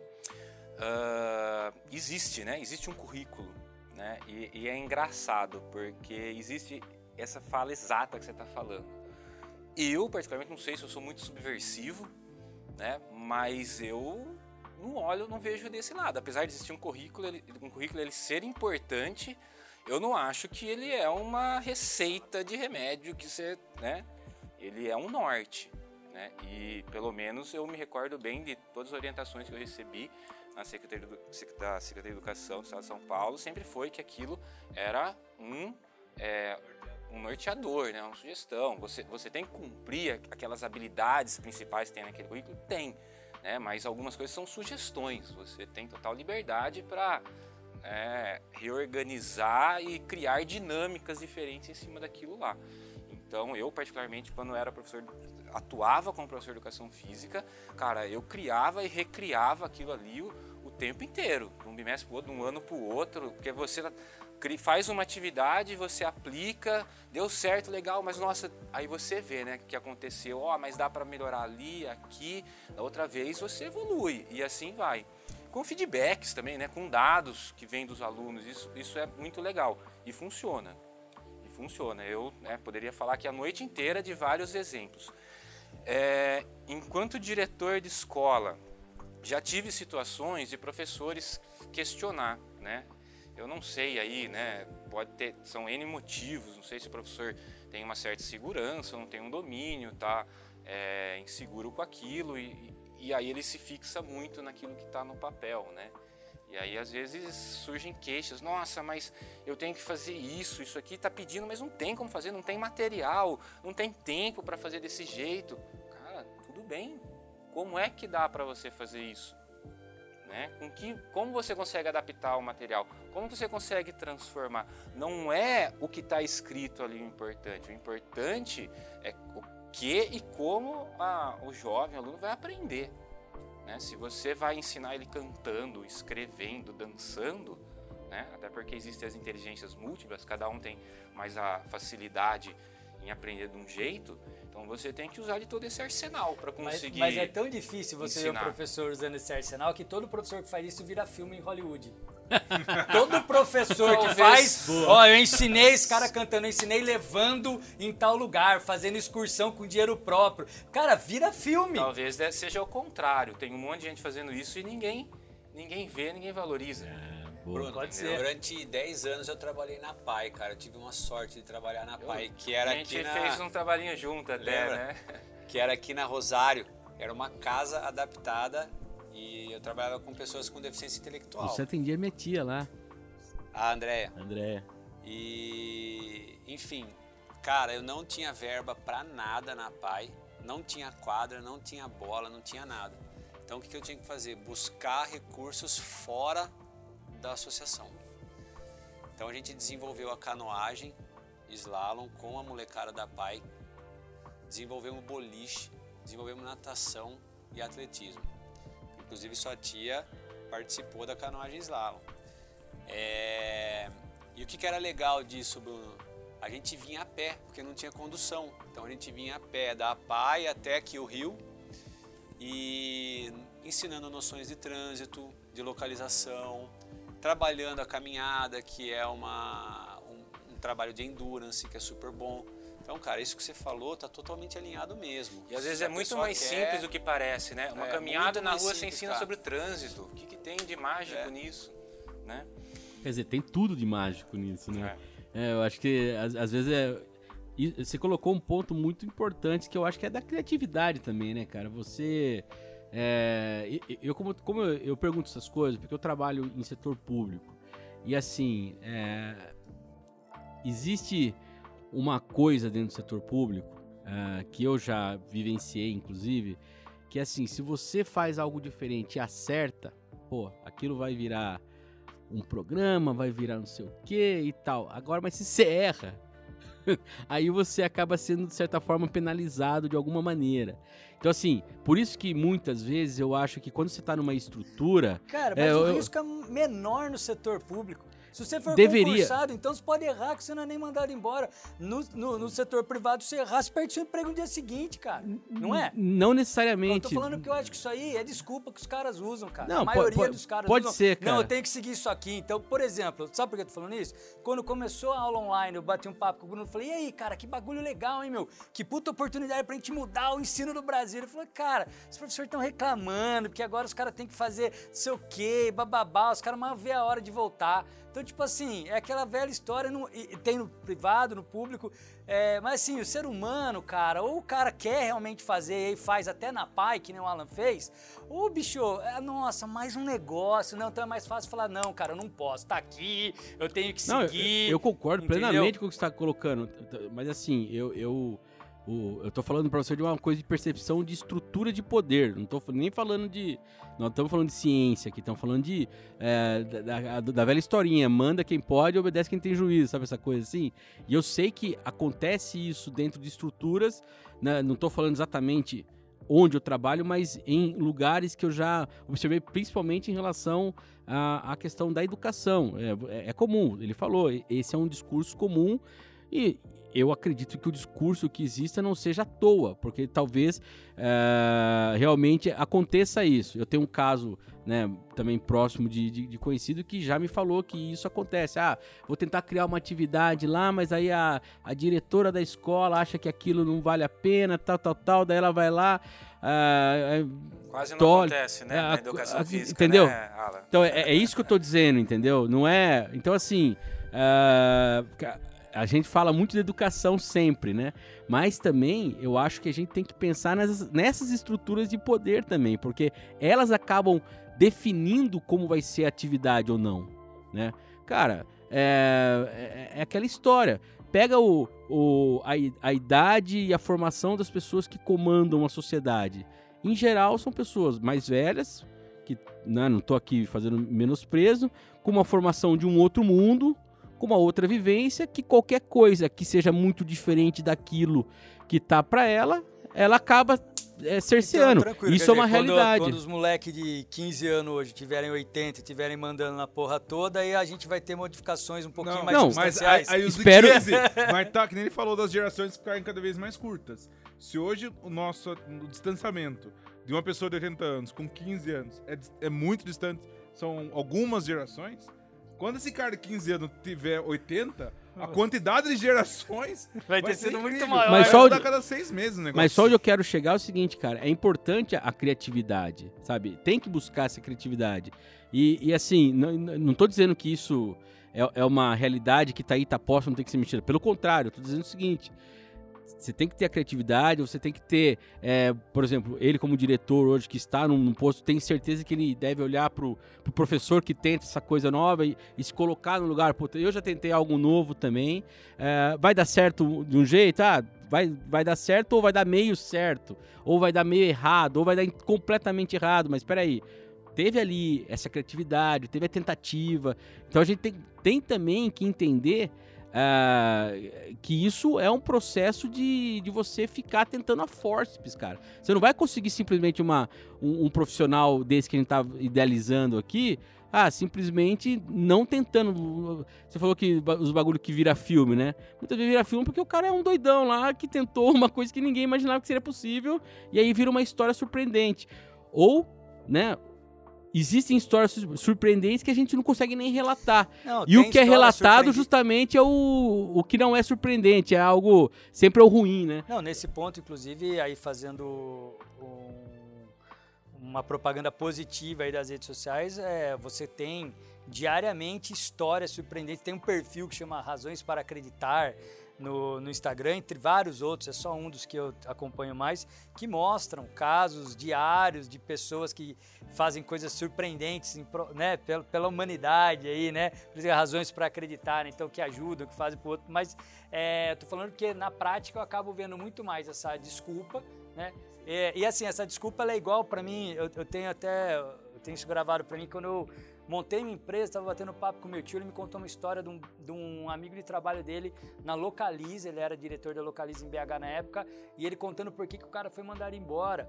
Porque a Localize ela tinha um programa que ela incentivava os, os- os funcionários a fazerem cursos e mais cursos, e quem quisesse fazer graduações e tal e tudo mais, é, pós, mestrado, tudo, mas também assim, curso específico, o que fosse, cara, eles incentivavam, pagavam tal.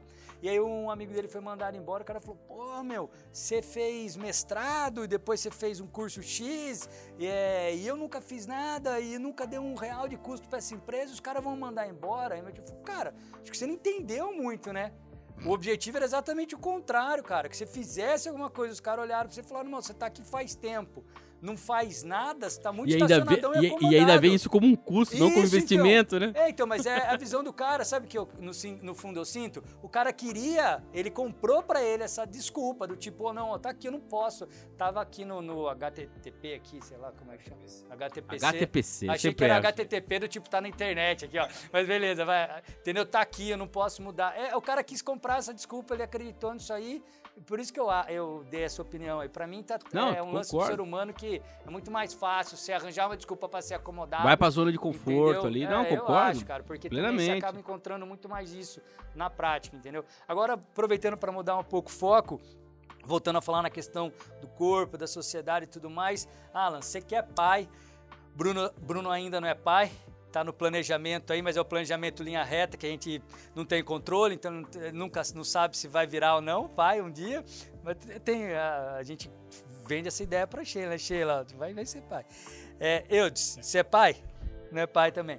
Você que é pai, fala aí da responsa. Vamos tirar um pouco da, da responsa só da educação, né? Vamos voltar um pouquinho, que a gente foi, foi fundo nisso aqui, porque o tema é sério, né?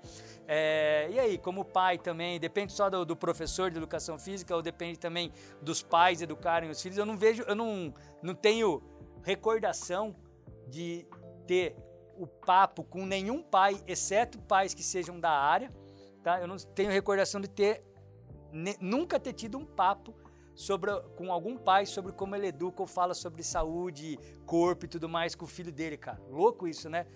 Tipo, nenhum momento. Fala sobre, não, porque é o remédio. Então, assim, ó, por que eu tô falando isso? Porque os assuntos surgem. Então, a gente fala sobre como é que a gente vence uma doença e sobre várias dificuldades, desfraudes, que, mas nunca ninguém virou para mim e falou: não, cara, então, conversei com meu filho sobre, pô, usar droga, usar anabolizantes. Droga até fala quando o pai usou, tá ligado? Mas sobre essa questão da saúde, do corpo, de como ele vai enfrentar isso. E aí o que acontece? O, o filho, quando eu vejo que os caras têm filho adolescente que, e que estão nesse culto ao corpo e seguindo algum Instagramer aí da vida, por exemplo, que não é formado na área, que influencia o cara de maneira, vamos dizer assim, correta, é, ele fala assim, ah, é difícil, né, lidar com isso, ele vê isso toda hora. Pô, cara, mas está se ausentando desse papel, você está deixando na responsa do outro, aí você só vai dar uma bronca no seu filho na hora que ele fizer uma cagada, na hora que você descobrir que eles vão anabolizante, aí ele vem para dar bronca. Mas, sabe, não, ve- não vejo muito isso, cara. Você que é pai há mais tempo que eu e tá na área, queria que você opinasse a Responsa, respeito hein, velho? Falava. É, mano. Cara, tenho uma menina de 6 anos de idade, né, cara? Uma- Não imagino que você fale sobre isso com ela, mas imagino Tá. que você...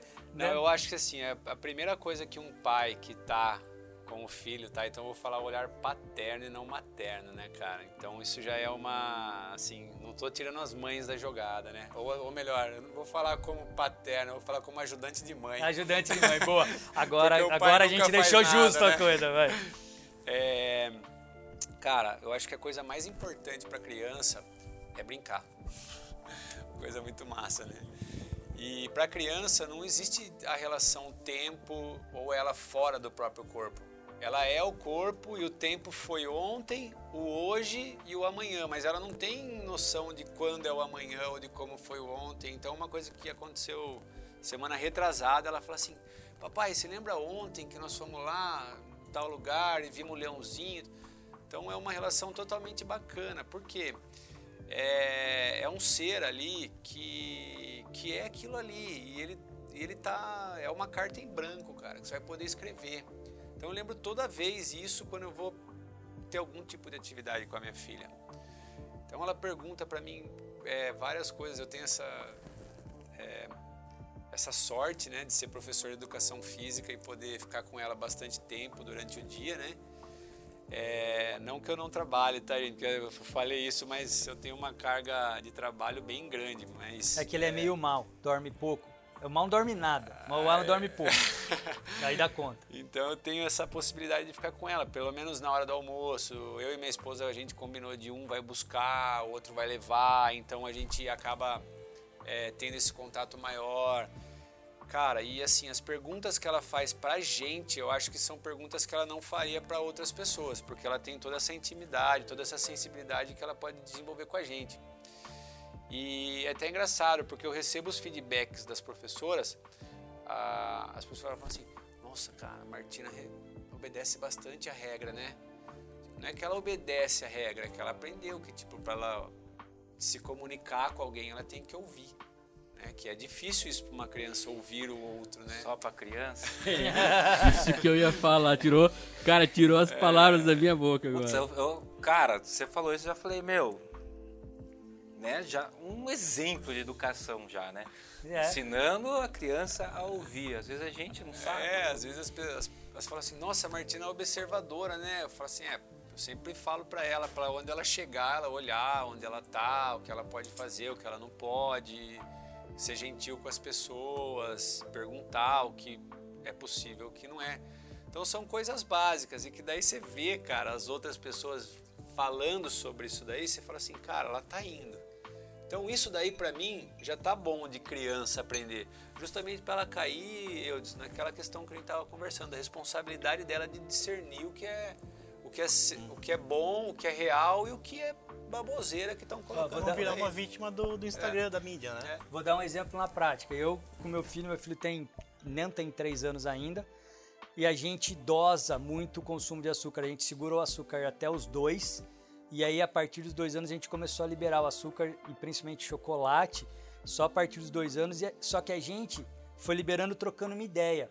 E Isso é um ponto, por exemplo, que eu tenho muita dificuldade, porque eu tenho muitos amigos que têm filho na mesma idade e eu não consigo ver nem com eles essa mesma relação.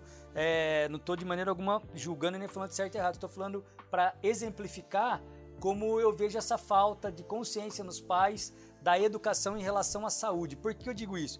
Porque eu vejo eles colocando assim, por exemplo, dá o doce e fala, já comeu muito, é dois, é três, um, não sei o quê. Tipo assim, cara, aí é aquela história do fruto proibido. Quanto menos eu posso, mais eu quero, saca?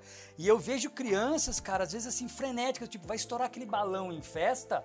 E um moleque tá doido, cara. Parece que é droga que vai cair do balão, saca? Tipo, e aí você fala, meu, É droga.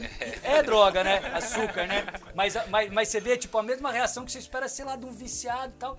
E aí, cara, eu vou lá pro meu filho assim. né? É. Também. Boa. Mas eu vou lá e falo assim, cara, Caetano, é o seguinte. Dente. Consumiu açúcar, vamos escovar esse dente. Vamos ver um desenho do Bob Dente, por exemplo, é um dos personagens. Eu procurei um desenho que conseguisse trazer para o universo dele o que é a bactéria e achei. Então agora ele come açúcar, eu falo, depois de comer o açúcar, o que, que tem? Não só açúcar, mas foi uma maneira que eu fiz dele entender a consequência do consumo de algo doce. Depois do, do açúcar, o que, que tem? Bactéria, papai. Vamos covar o dente? Vamos covar o dente. Pá. E aí, também para tudo. Ó, muito açúcar vai fazer dodói na sua barriga, muito açúcar, não sei o quê, chocolate assim. Então eu vou explicando o que causa de mal e falo, é gostoso, né? Mas lembra que faz mal? É. Resultado, cara, ontem fomos lá, foi comer um brigadeiro, deu uma mordida no brigadeiro. Papai, você come o resto?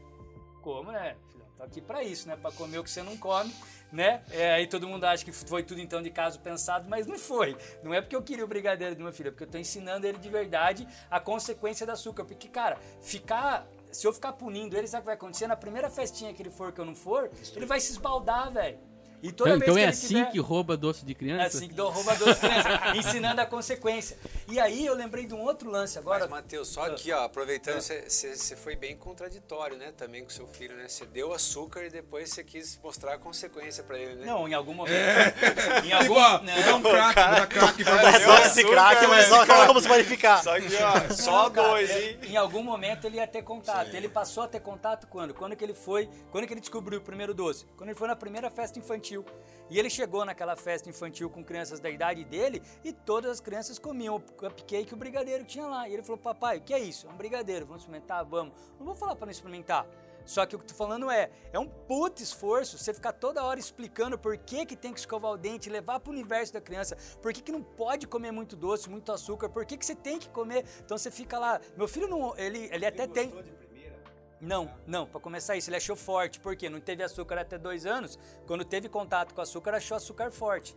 E até hoje ele não consome muito açúcar, então em casa só fruta, legume e tal, mas não quero ficar aqui. é, Cara, mas eu acho eu interessante só, só tô isso. falando porque eu não vejo isso nem nos pais tão próximos de mim, cara. Eu vejo em você porque sua filha vai na mesma escola que eu e porque a gente tem uma, uma, uma, uma proximidade em relação a isso, mas, por exemplo, eu não sei como é ela em relação ao açúcar. Mas só tô trazendo um exemplo de é, a saúde começa aí. Então, quer dizer, você vai começar falando pro seu filho, por exemplo, que não pode chocolate, depois você vai falar pra ele com 15 que não pode anabolizante. Mas, cara, é o mesmo não pode de chocolate e do anabolizante. Ele quer o, o prazer que isso vai proporcionar, seja estético ou seja do, do paladar. E aí, No velho? mesmo sentido que a gente estava antes, educação. Educação nutricional tinha que estar implementada lá no início da escola também.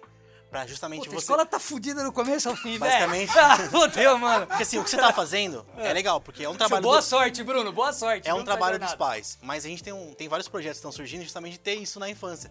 Uma coisa que a gente não tem, além disso, que é importante pra gente até às vezes. A gente se forma, fica velho e não percebe. A gente não tem educação financeira. É, mais, um, sabe- mais uma puta Sim, falha. Entendeu? Então, tipo assim, são É. coisas que faltam. Porque Falta. a gente tá focado no vestibular. Então, é mais Que nem coisas. vai precisar daqui a pouco. Então, e aí, aí, aí porra. que eu falo, aí é duro, a gente vai bater de novo no mesmo que a gente tava fazendo. Mas eu acho interessante o, o que você está colocando, Matheus, porque é, no caso, embora eu entenda a provocação que o Alan falou sobre você estar pra me sendo sacanear. Sou um puta contraditório. pai, cara. Mas, cara, é. Mas é interessante você passar pa- para o seu filho, e, e eu acho que é, muitas vezes falta isso. A gente tava falando aqui. O, o- o Bruno falou sobre as coisas que a gente faz sem ter a consciência daquilo, mas é saber, cara, das consequências. Eu Não, acho porque que. senão a gente tá que esse- terceirizando toda a responsa da educação que- em todos os cara, sentidos tem- só eu pra tenho escola certeza, também. numa rodinha pai, lá, cara? numa rodinha, mãe, né, numa pais. rodinha lá do, do, do seu filho, ele pegou o brigadeiro com outros, com outras crianças, falou, ó, isso aqui dá bactéria. Tenho certeza que ele pode ter sido o, o- a única criança que tem noção dali, né, ah, que, a- que aquilo tem uma consequência. É gostoso, faz bem, mas, né, faz bem pra aquele momento ali, mas tem uma consequência.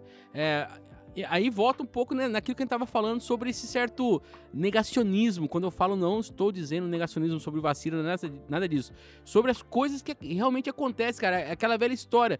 Porra, você quer ser saudável, velho? Vai ter que comer salada em algum momento da sua vida. Você vai ter que comer legumes, você vai ter que variar. Você não pode só comer Não, açúcar já que parte vai... do princípio entendeu? que em relação a educar no ser humano é, por exemplo, né?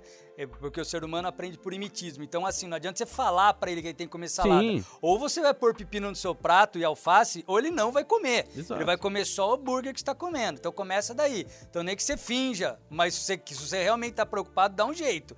Agora, o, o- tem um outro ponto também que eu não queria deixar escapar, que é o seguinte, cara. Você falou da, da criança, deixar ser criança, brincar. Eu vi um filme ontem que foi o King Richard, lá, o pai da Serena e da Venus Williams.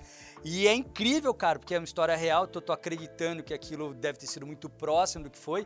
Ele segurou ela até o máximo que ele pôde de entrar no profissionalismo e de disputar campeonatos, porque ele obrigava ela a fazer as coisas que criança fazia. né? Então, não, você vai para escola, vai para igreja, vai brincar, vai ter tempo. Você vai fazer isso, você não vai ficar competindo, porque a partir do momento que você compete muito jovem, ainda mais naquele nível lá, para ser o número um do mundo, quer dizer, você já vai ser. E, e, assim, ele viu isso na prática acontecer com a menina que tinha sido o número um jovem, é, é, que tinha estourado né, na juventude antes dela né? Que daí, e que daí que aconteceu? A menina estourou tipo com 14, com 16, a menina foi pega num quarto de hotel usando droga, porque foi muita pressão. Foi um lance assim, ele, ele explica lá, fala os nomes todos reais, você pode dar um Google lá e acha. Então ele falou, cara, minha filha, ela não pode ter essa pressão de um adulto, um contrato de 12 milhões de dólares, com, no caso seria daí 1 ou 2 milhões de dólares, com 11 anos. E aí ele segurou ela até 15 né? Então, assim, e ainda assim a ideia dele era segurar até 18, um lance assim. Então, tipo, eu achei isso muito massa, porque tanto que o filme chama King Richard, não Venus ou Irmãs Williams, porque, cara, é o desafio de um pai que tem crianças talentosas e que ele fez de tudo, inclusive treinou. Você fala, ah, mas o cara levou elas treinar na chuva. Cara, ele, ele, ele tinha uma. Aí tem o contexto, né?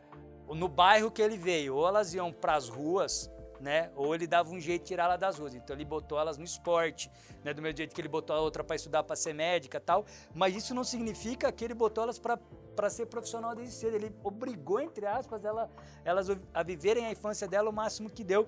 Isso mostra o desafio, cara, que é exatamente esse lance de você educar, né? Então vamos tirar um pouco da escola, trazer para os pais e e para tudo edu, educar o pessoal do seu trabalho, né? Então, quer dizer, você bota um estagiário lá, né? Mas voltando a falar da questão de saúde, então acho que tem isso aí. O, o, a gente falou bastante sobre educação, escola e tudo, mas, cara, começa dentro de casa, meu.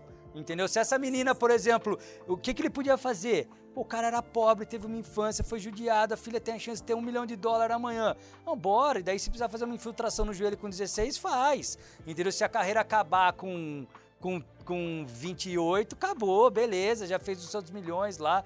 Não, cara, segurou a mina, entendeu? Então, uma puta desafio. A mídia bateu no cara pra caramba, chamou o cara de louco. Ele é meio doidão, pelo que deu pra ver, mas, tipo, é, chamou o cara de louco porque ele quis garantir uma boa educação, uma boa infância, uma boa formação. Uma, uma, né, tanto, e eu acho que realmente deu certo, porque elas fizeram tudo que fizeram aí, não só de título, mas o que elas retribuíram, né? E todo o exemplo que elas foram, ela, né? Enfim, mano. Não, você falou uma coisa algumas vezes que as pessoas debatem sobre a doença. Você falou assim, ah, eu sei sobre alguns assuntos você debateu com outros pais e referente a remédios e coisas assim. Trabalhava com o Woody lá no Sesc, cara, sensacional. E ele tinha uma visão, que uma vez eu tava trocando ideia com ele, ele falou, meu, não faz sentido o Ministério da Saúde chamar Ministério da Saúde. Porque ele não trata da saúde das pessoas, ele lida com as doenças das pessoas. Ele falou, não faz a mínima noção do que ele falou, não- faz contexto. Chamar Ministério da Saúde uma coisa que só lida com a doença. Ele citou George Orwell, não citou? Mas é um pouco na pegada do George Orwell do Ministério da Verdade, você mudar as palavras do sentido delas, sabe? É, Você você falou do, do Revolução dos Bichos, vai ter o 1984. Que ele- que ele muda. né, é, é, que, que ele muda o, o- o- Então, o Ministério da Verdade é o Ministério da Mentira. Chama Ministério da Verdade. Então é, é um pouco já- a estrutura de Estado Já aí. que vocês estão entrando, que o, que o Eric colocou essa questão do negar, né? É, pandemia rolando solto, pegando auge. O ano passado isso. Vários países, porque a gente sofre um delay aqui no Brasil, né? Então acontece e depois a gente...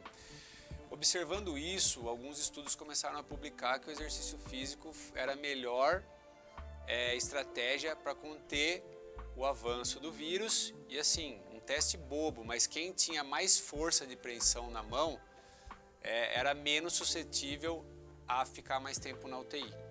Tá? Então assim, sabendo disso, as academias fechadas por decreto do governo, enquanto o próprio governador nosso treinava com personal trainer, que vazou um vídeo dele treinando com personal trainer, é, aí ele, não sei o que ele fez com esse vídeo, mas enfim, se você procurar você acha. Fomos, nos reunimos aqui em Piracicaba, todas as academias, todos os donos de academias, é, fizemos um levantamento é, com estudos em- e assim estudos avaliados, é, vamos falar assim por de, de, de revistas sérias e não qualquer revista, tá? É, oferecemos para a prefeitura na época que nós iríamos atender cada academia iria atender, eu não lembro agora o número, mas assim duas pessoas por hora na academia. E ficou, e isso eu tenho tudo documentado aqui comigo. É, Sabe que eu me lembro disso, cara. Eu acompanhei esse processo. você se lembra disso? Cara, fui em todas as pessoas possíveis para que isso acontecesse. Sabe o que aconteceu? Nada. A gente estava cedendo nosso espaço, nossa água, nossa força, nosso conhecimento, nosso tudo para ajudar as pessoas, já que a gente sabia como era o protocolo que as pessoas estavam aplicando fora do país. Tivemos acesso a todos os estudos publicados até então para ajudar pessoas no pós-Covid e como prevenir, como fazer a prevenção dessas pessoas com um trabalho para melhorar o quadro de imunidade dessas pessoas aí que entra no que você fala, né? O- é, infelizmente a Secretaria da Saúde ela não deveria chamar Secretaria da Saúde, né? É, então assim, cara, o poder público, eu não sei por que não foi adiante isso. Então entra nisso justamente que Eu a me gente lembro, tá desse, é, foi um protocolo que foi assinado por vários educadores físicos na época, né? Teve um, teve inclusive uma carta que foi entregue lá pro secretário na época. Ah, o que acontece, o que eu me recordo muito dessa época, é, primeiro é que se imaginava que o vírus ele ficava muito tempo em superfícies, né? Então a, a academia ela foi ela foi vista como um lugar de muita superfície apta a ter o vírus. E isso me parece que depois se comprovou como o contrário, né? Ele é muito mais respiratório, né? Da, da via respiratória do que ele ficar em superfície. Mas, cara, levanta uma outra hipótese que, que, que eu achei realmente, isso que você tá contando, esse episódio, ele é muito singular disso tudo que nós estamos conversando. Num período que a gente mais precisava de saúde, aquilo que a gente fala que traz saúde, que é uma academia, ou que desenvolve saúde, porque é exercício físico, desenvolve imunidade e etc., ficou fechado, cara. É, é- é um contrassenso. Tudo, parque, tudo fechou. Parque, conseguia... É o negar, é o negar. é negar a Exatamente, lógica, cara. É, é- é- é uma coisa, é uma coisa assim. E, e também é, nos apresenta um outro, a meu ver, um, um- um outro. Até gostaria que vocês comentassem isso, porque a gente tá falando muito, vocês estão meio quietos aqui. Mas que assim, a noção de academia é, que nós temos é muito mais estética do que de saúde. Porque as pessoas aceitaram isso de certa forma. Ah, pô, tem lá a, a pandemia e tal. Então, assim, não, realmente, tem que ficar em casa, não pode ir na academia. Mas, cara, se você tá falando de imunidade, pô, o que, que dá imunidade, cara? É você se alimentar bem, dormir bem e fazer exercício. Basicamente, em, em tese. Você tirou E um tomar sol.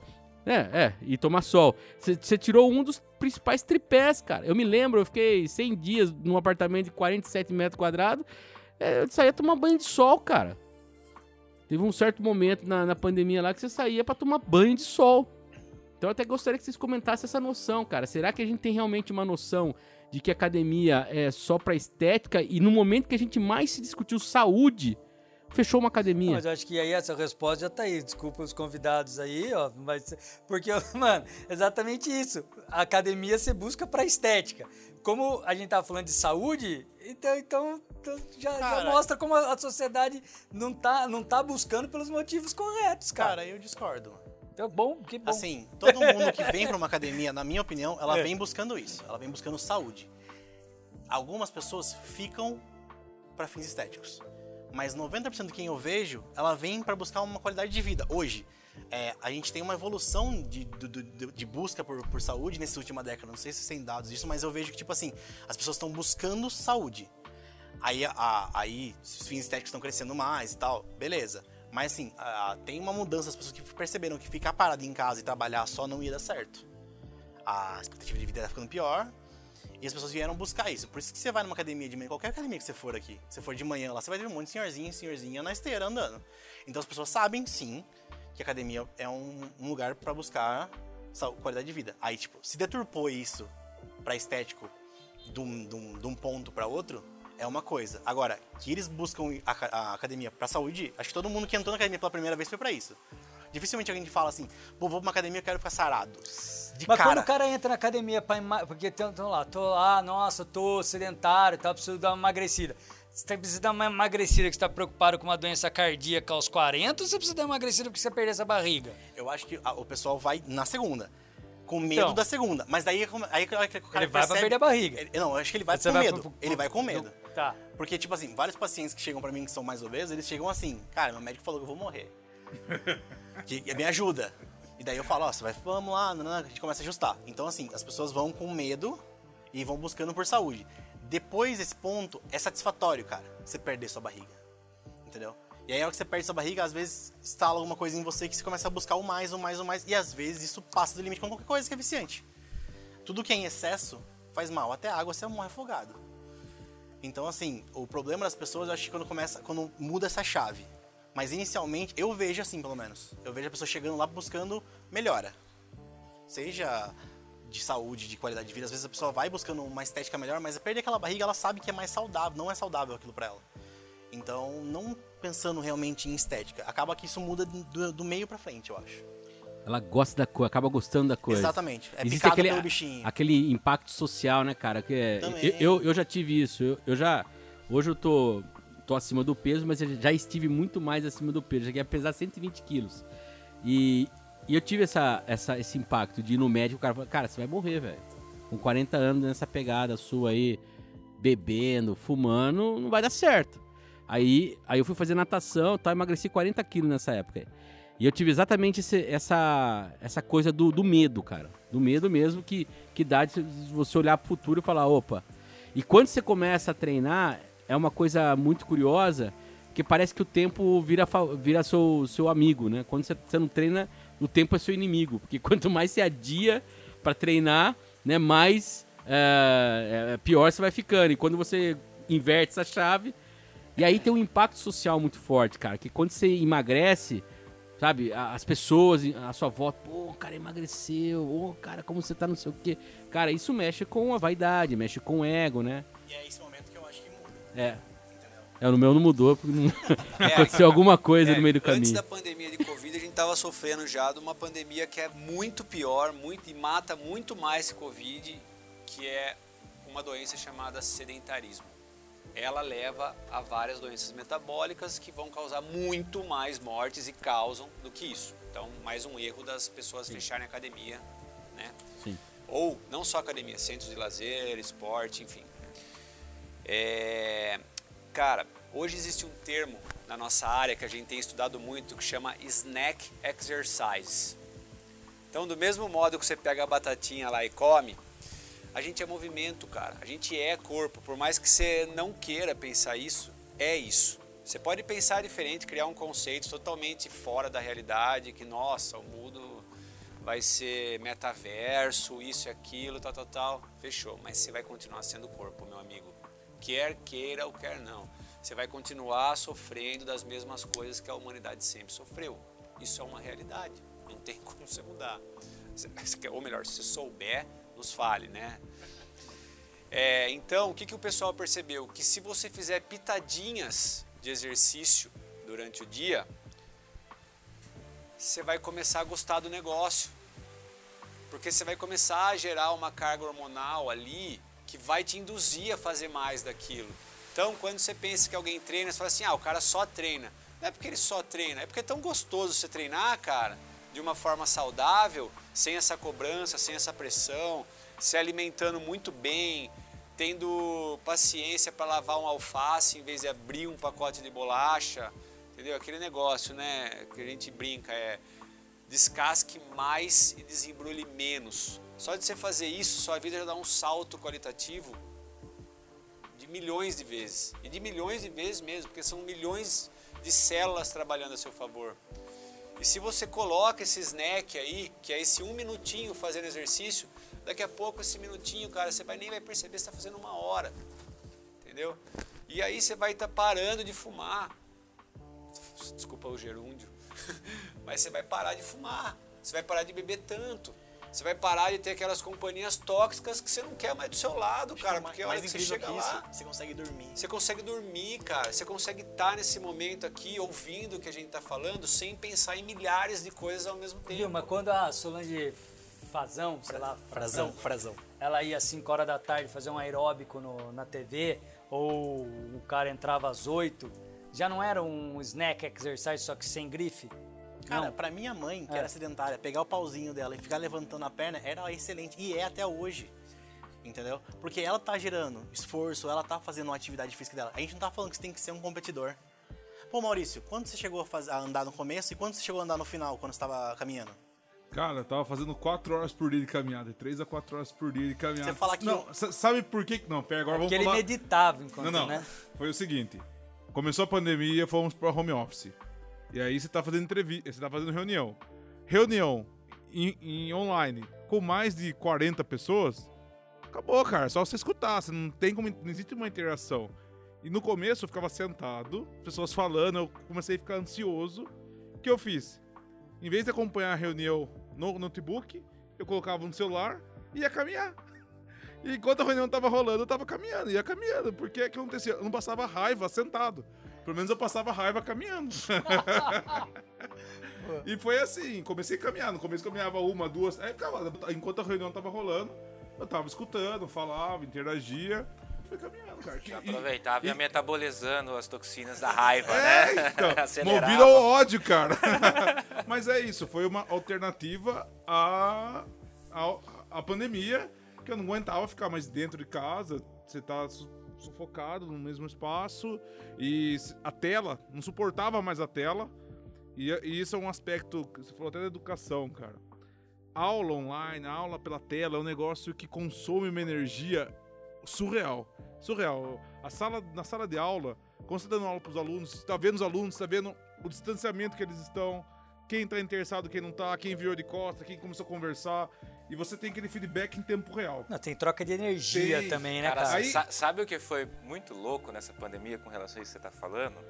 Que uma coisa que talvez seja das mais importantes e que passava, tudo passava por cima, assim, nem ligava por causa dessa questão conteudista, né? o quanto a questão da socialização é importante e fundamental no processo educativo. Talvez muito mais, mais do, do que, o conteúdo, é. Coisa, não, isso, aí, isso aí é fato. Ah, encaixa na e, assim, regra da OMS. Veio para dar um tapa na nossa cara, cara né? Eu, eu vou falar para você, eu, eu me lembro, eu tá me lembro de ser uma criança que gostava de ir para escola para encontrar amigo, velho. É, voltando na a, definição da e, OMS, e aí acabava a saúde como um estado de completo bem-estar físico, mental e social.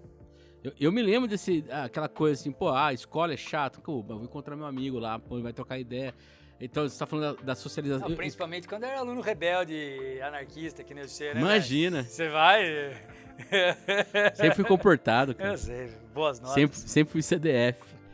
E, não, mas eu, eu acho que é fundamental isso aí que você está colocando, né? Porque até entrando no que o, no que o, o Maurício falou, ex- exatamente, cara, o negócio da sociabiliza- socialização para o conhecimento ela é fundamental, cara. É, Isso aí entra na questão de academia, fitness, mesma coisa, né? Porque de repente a, a pessoa não. A gente tá falando muito aqui da questão do, do corpo, da ficar sarado, mas, meu, o cara vai na academia. Se a gente tá falando aí que, né, o ser humano como um ser integral completo, ele vai na academia, ele vai para treinar, para saúde, para estética, sim, ele vai, mas ele vai para socializar, bater um papo, né?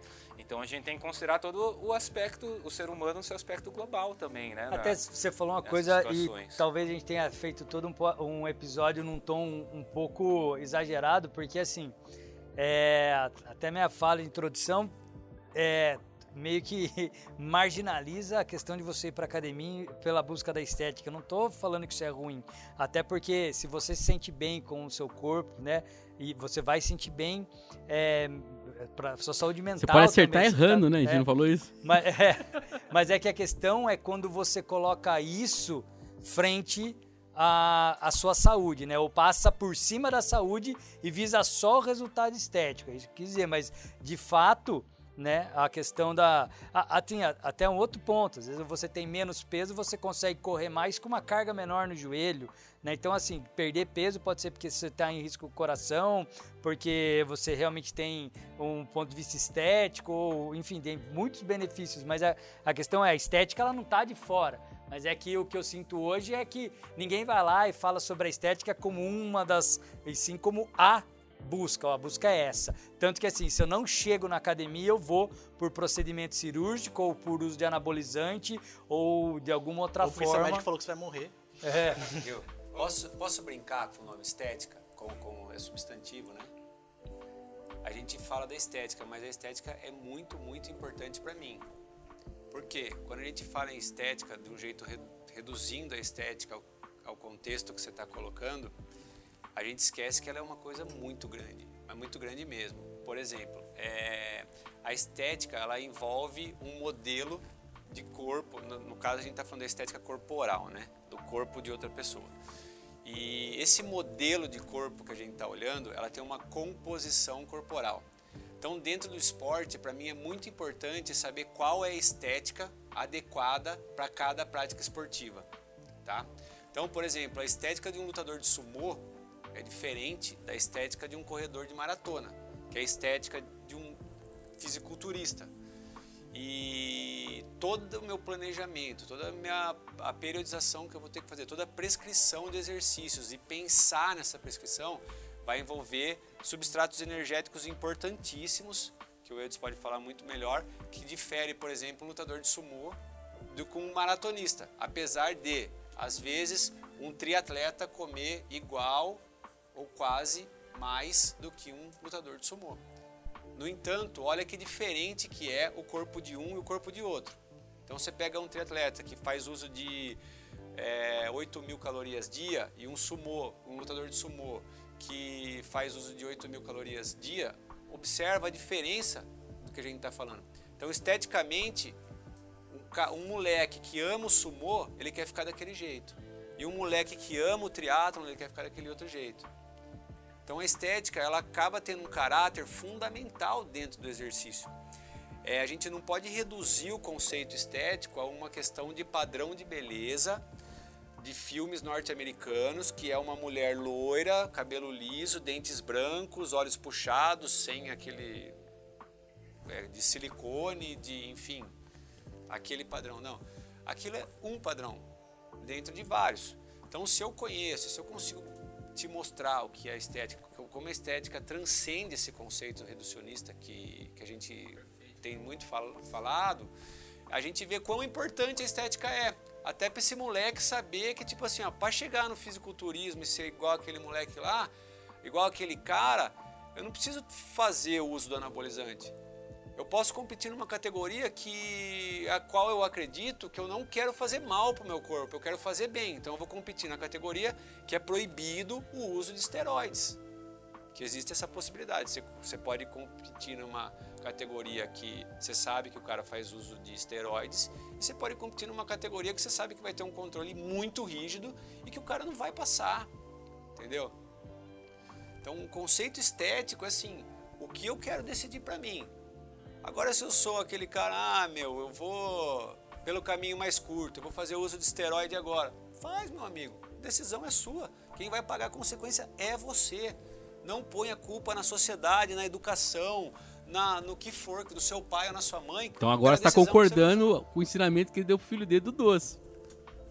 Não, é, mas aí é, você é, não tá é o, oferecendo. É o. Como fala? É saber a consequência da coisa. Saber a consequência da coisa. Só que você não oferece. Você não oferece. Eu não vou oferecer anabolizante para minha filha para depois falar para ela as consequências. Eu não vou oferecer o açúcar para minha filha para depois saber para ela as consequências. Eu não ofereci, ele viu na festinha da criança. Não, eu não, contei eu aqui. entendi, eu entendi. Cara, mas Alan, essa, essa definição de estética Amor, eu me acho ajuda. sensacional, cara. Comenta E aqui, Natália, Isso que fala você real. colocou da, da- da- Porque, cara, eu vou falar pra você. Uma coisa que me levou a praticar o esporte que hoje eu pratico, que é boxe. É estética, cara.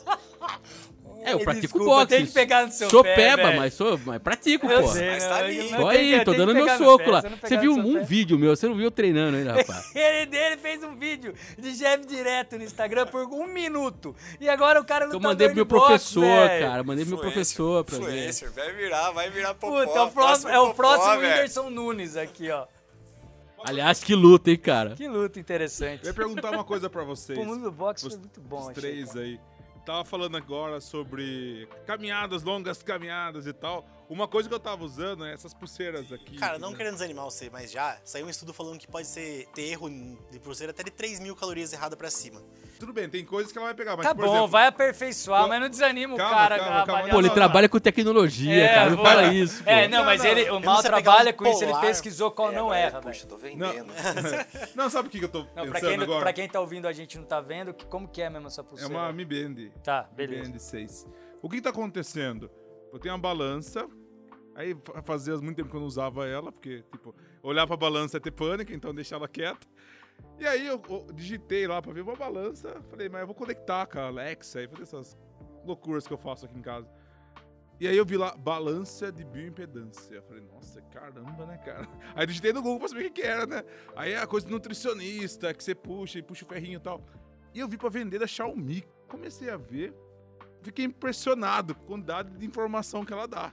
Eu falei, eu não vou comprar esse negócio, para ela trouxe um monte de informação.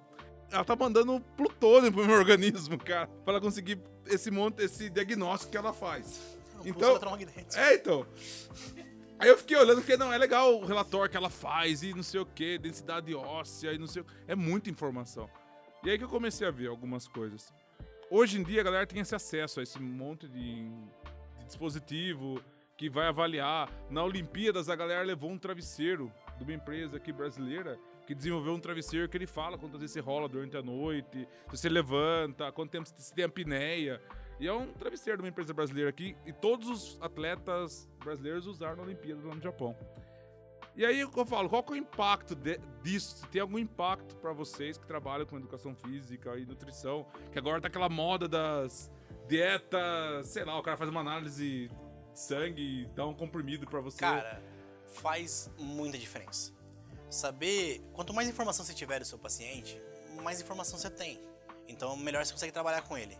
Eu tinha um paciente recente agora que ele era atleta, usuário de esteroide e ele não melhorava. Comendo, comendo, comendo, comendo. E ele não erra na dieta e não melhorava. Até que eu fui conseguir descobrir quantas horas de sono ele tinha. E quantas, quantas horas de sono REM que ele tinha. Daí que a gente viu que o problema dele era justamente esse. Ele não conseguia dormir quase nada.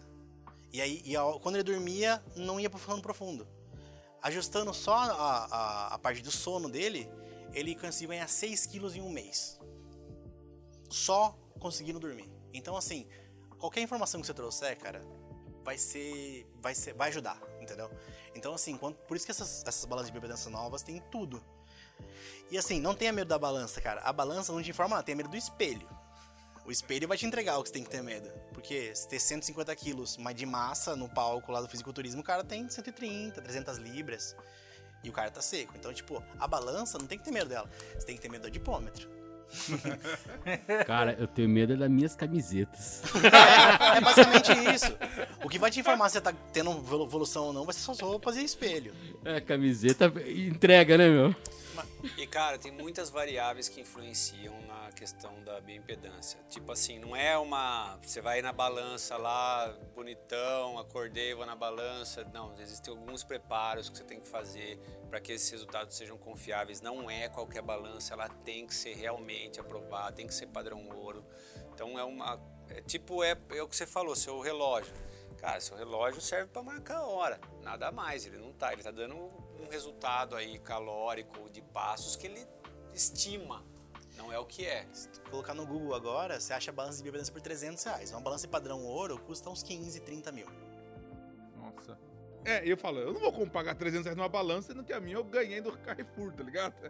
Aí eu nem comprei, falei, não vou pagar 300 reais numa balança. Agora você fala que custa 15, 30 mil reais, eu falo, pô, então... Então, aí, aí, aí, aí, aí quando você vê que um profissional cobra é, 300 reais a hora, 900, 3 mil reais a hora, vai, que nem a Lu falou no primeiro episódio que a gente gravou, então é de psicólogo a personal trainer. Se um cara cobra mil e outro cobra 100, suspeite da balança de biopedância do cara cobra sempre, porque dificilmente ele comprou de 30 mil.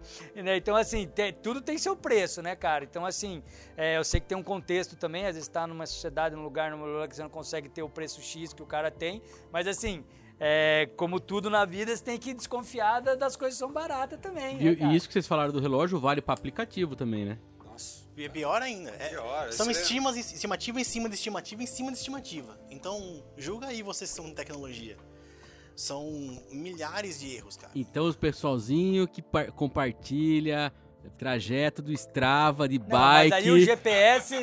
Não, mas o GPS é, É, uma coisa. O que ele tá falando 171. é como é que esse cara que tá Não, aqui. tem é- bastante erro. Tem bastante erro no Strava, tem também. Aí, ó. Ah, vocês Não, mas estimaram no tudo bem, Strava mas é, calorias, Raul, É que, é, tá vendo? Peguei, né? Fica zoando no box aí. aí, ó. Peguei você, ó. Não, o que eu tô falando é o seguinte: o Strava ele pode errar a quilometragem, errar o desenho de um trajeto, porque tá ali né, no satélite, o GPS, mas, o, mas ainda assim, tipo, beleza, você vai, em vez de correr 6 km, você correu 5,5, 6,5. Agora, né, a, agora a questão é, tipo, você achar que você teve um consumo X de caloria ou que seu batimento tá em tanto, porque tem muita gente, por exemplo, que corre, né, nesse lance, ah, eu tô vendo aqui a frequência, tá em tanto, aí ele vai e chega num limite, às vezes a coisa tá desregulada, pode ser. Então, assim, Não, tem e a ter frequência cardíaca nem é parâmetro confiável para medir.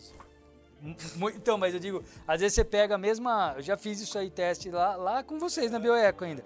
De pôr um, equipamentos de marcas diferentes na mesma hora e testando um por um e ver a variação. Tanto que daí você tem.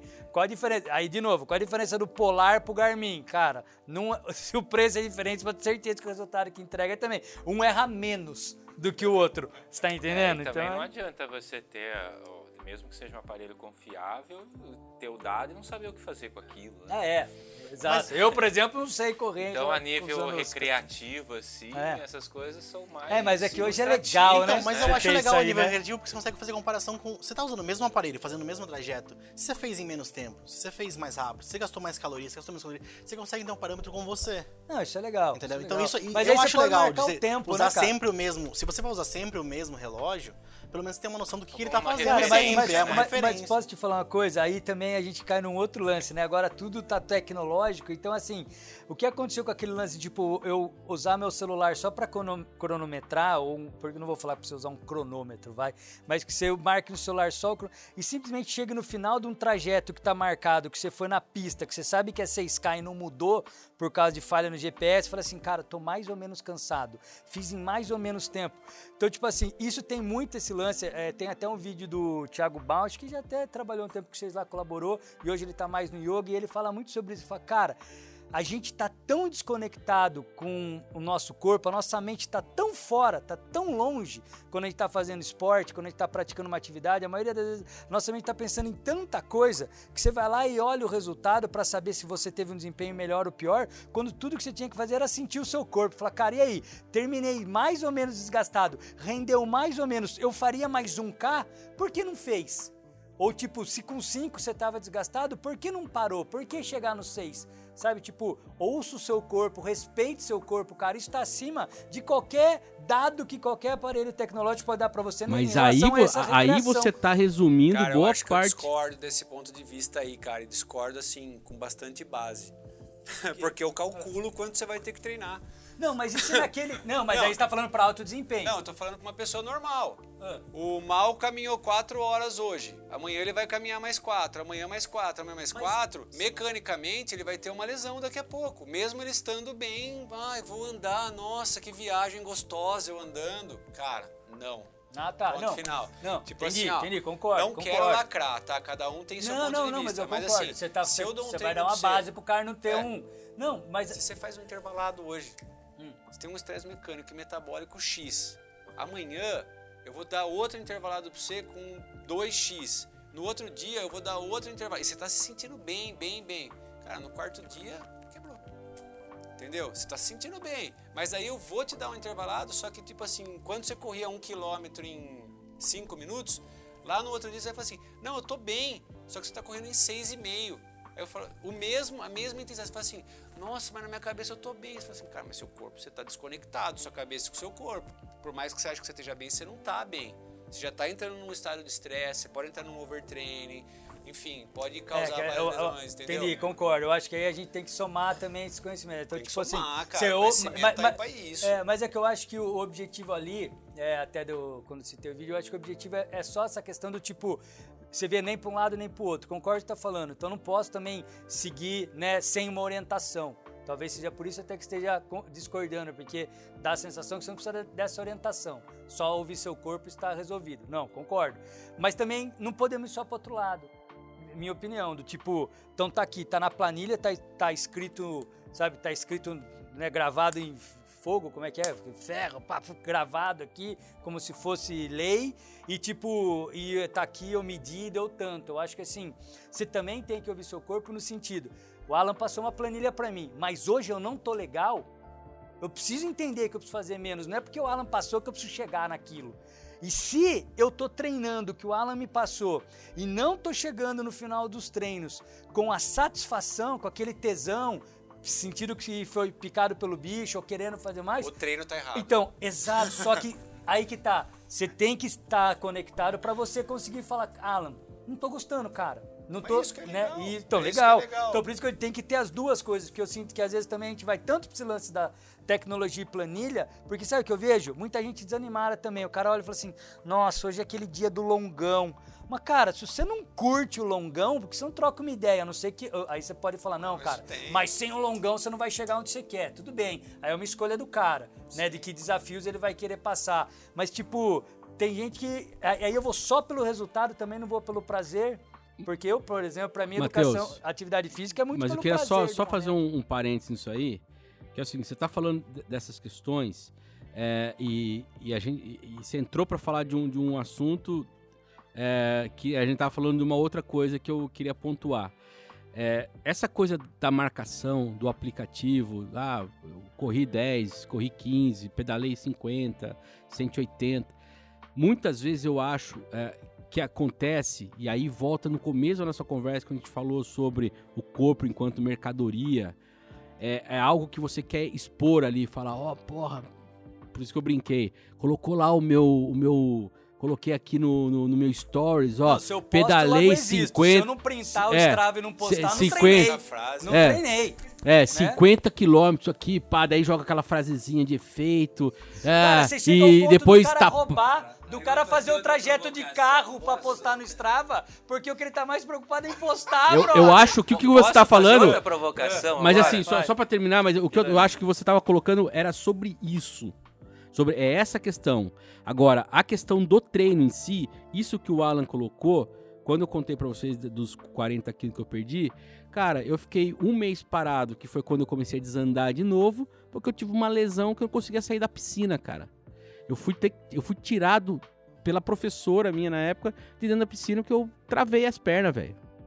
Então, assim, errei em alguma coisa, errei, né? Impossível ter dado certo isso. Então eu acho que isso que ele tá colocando é, é, é Não, legal, mais. então, é, é mais.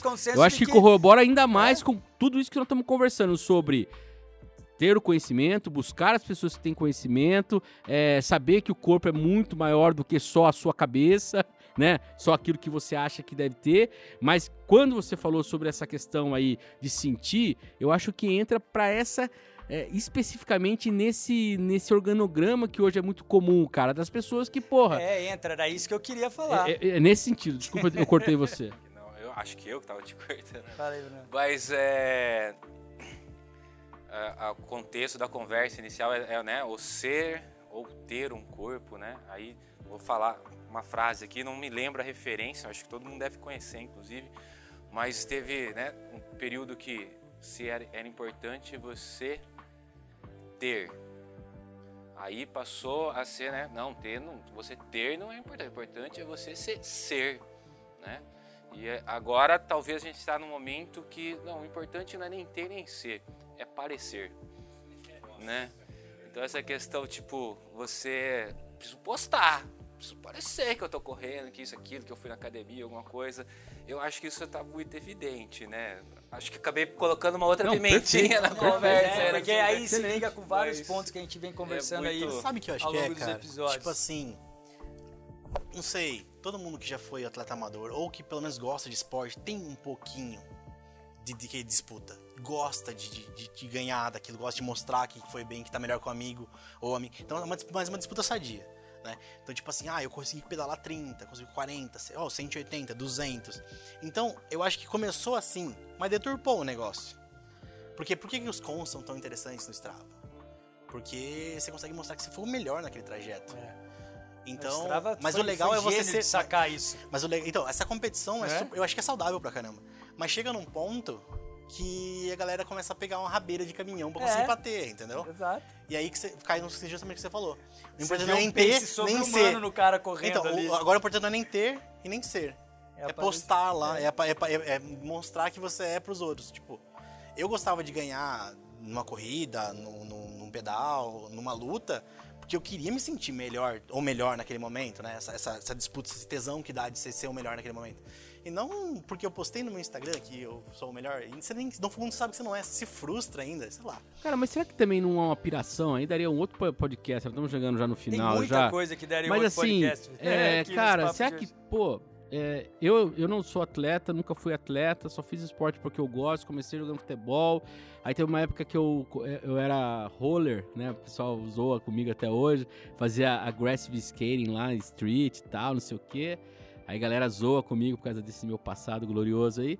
E, e eu sempre gostei de, daí natação, fiz minha vida inteira tal.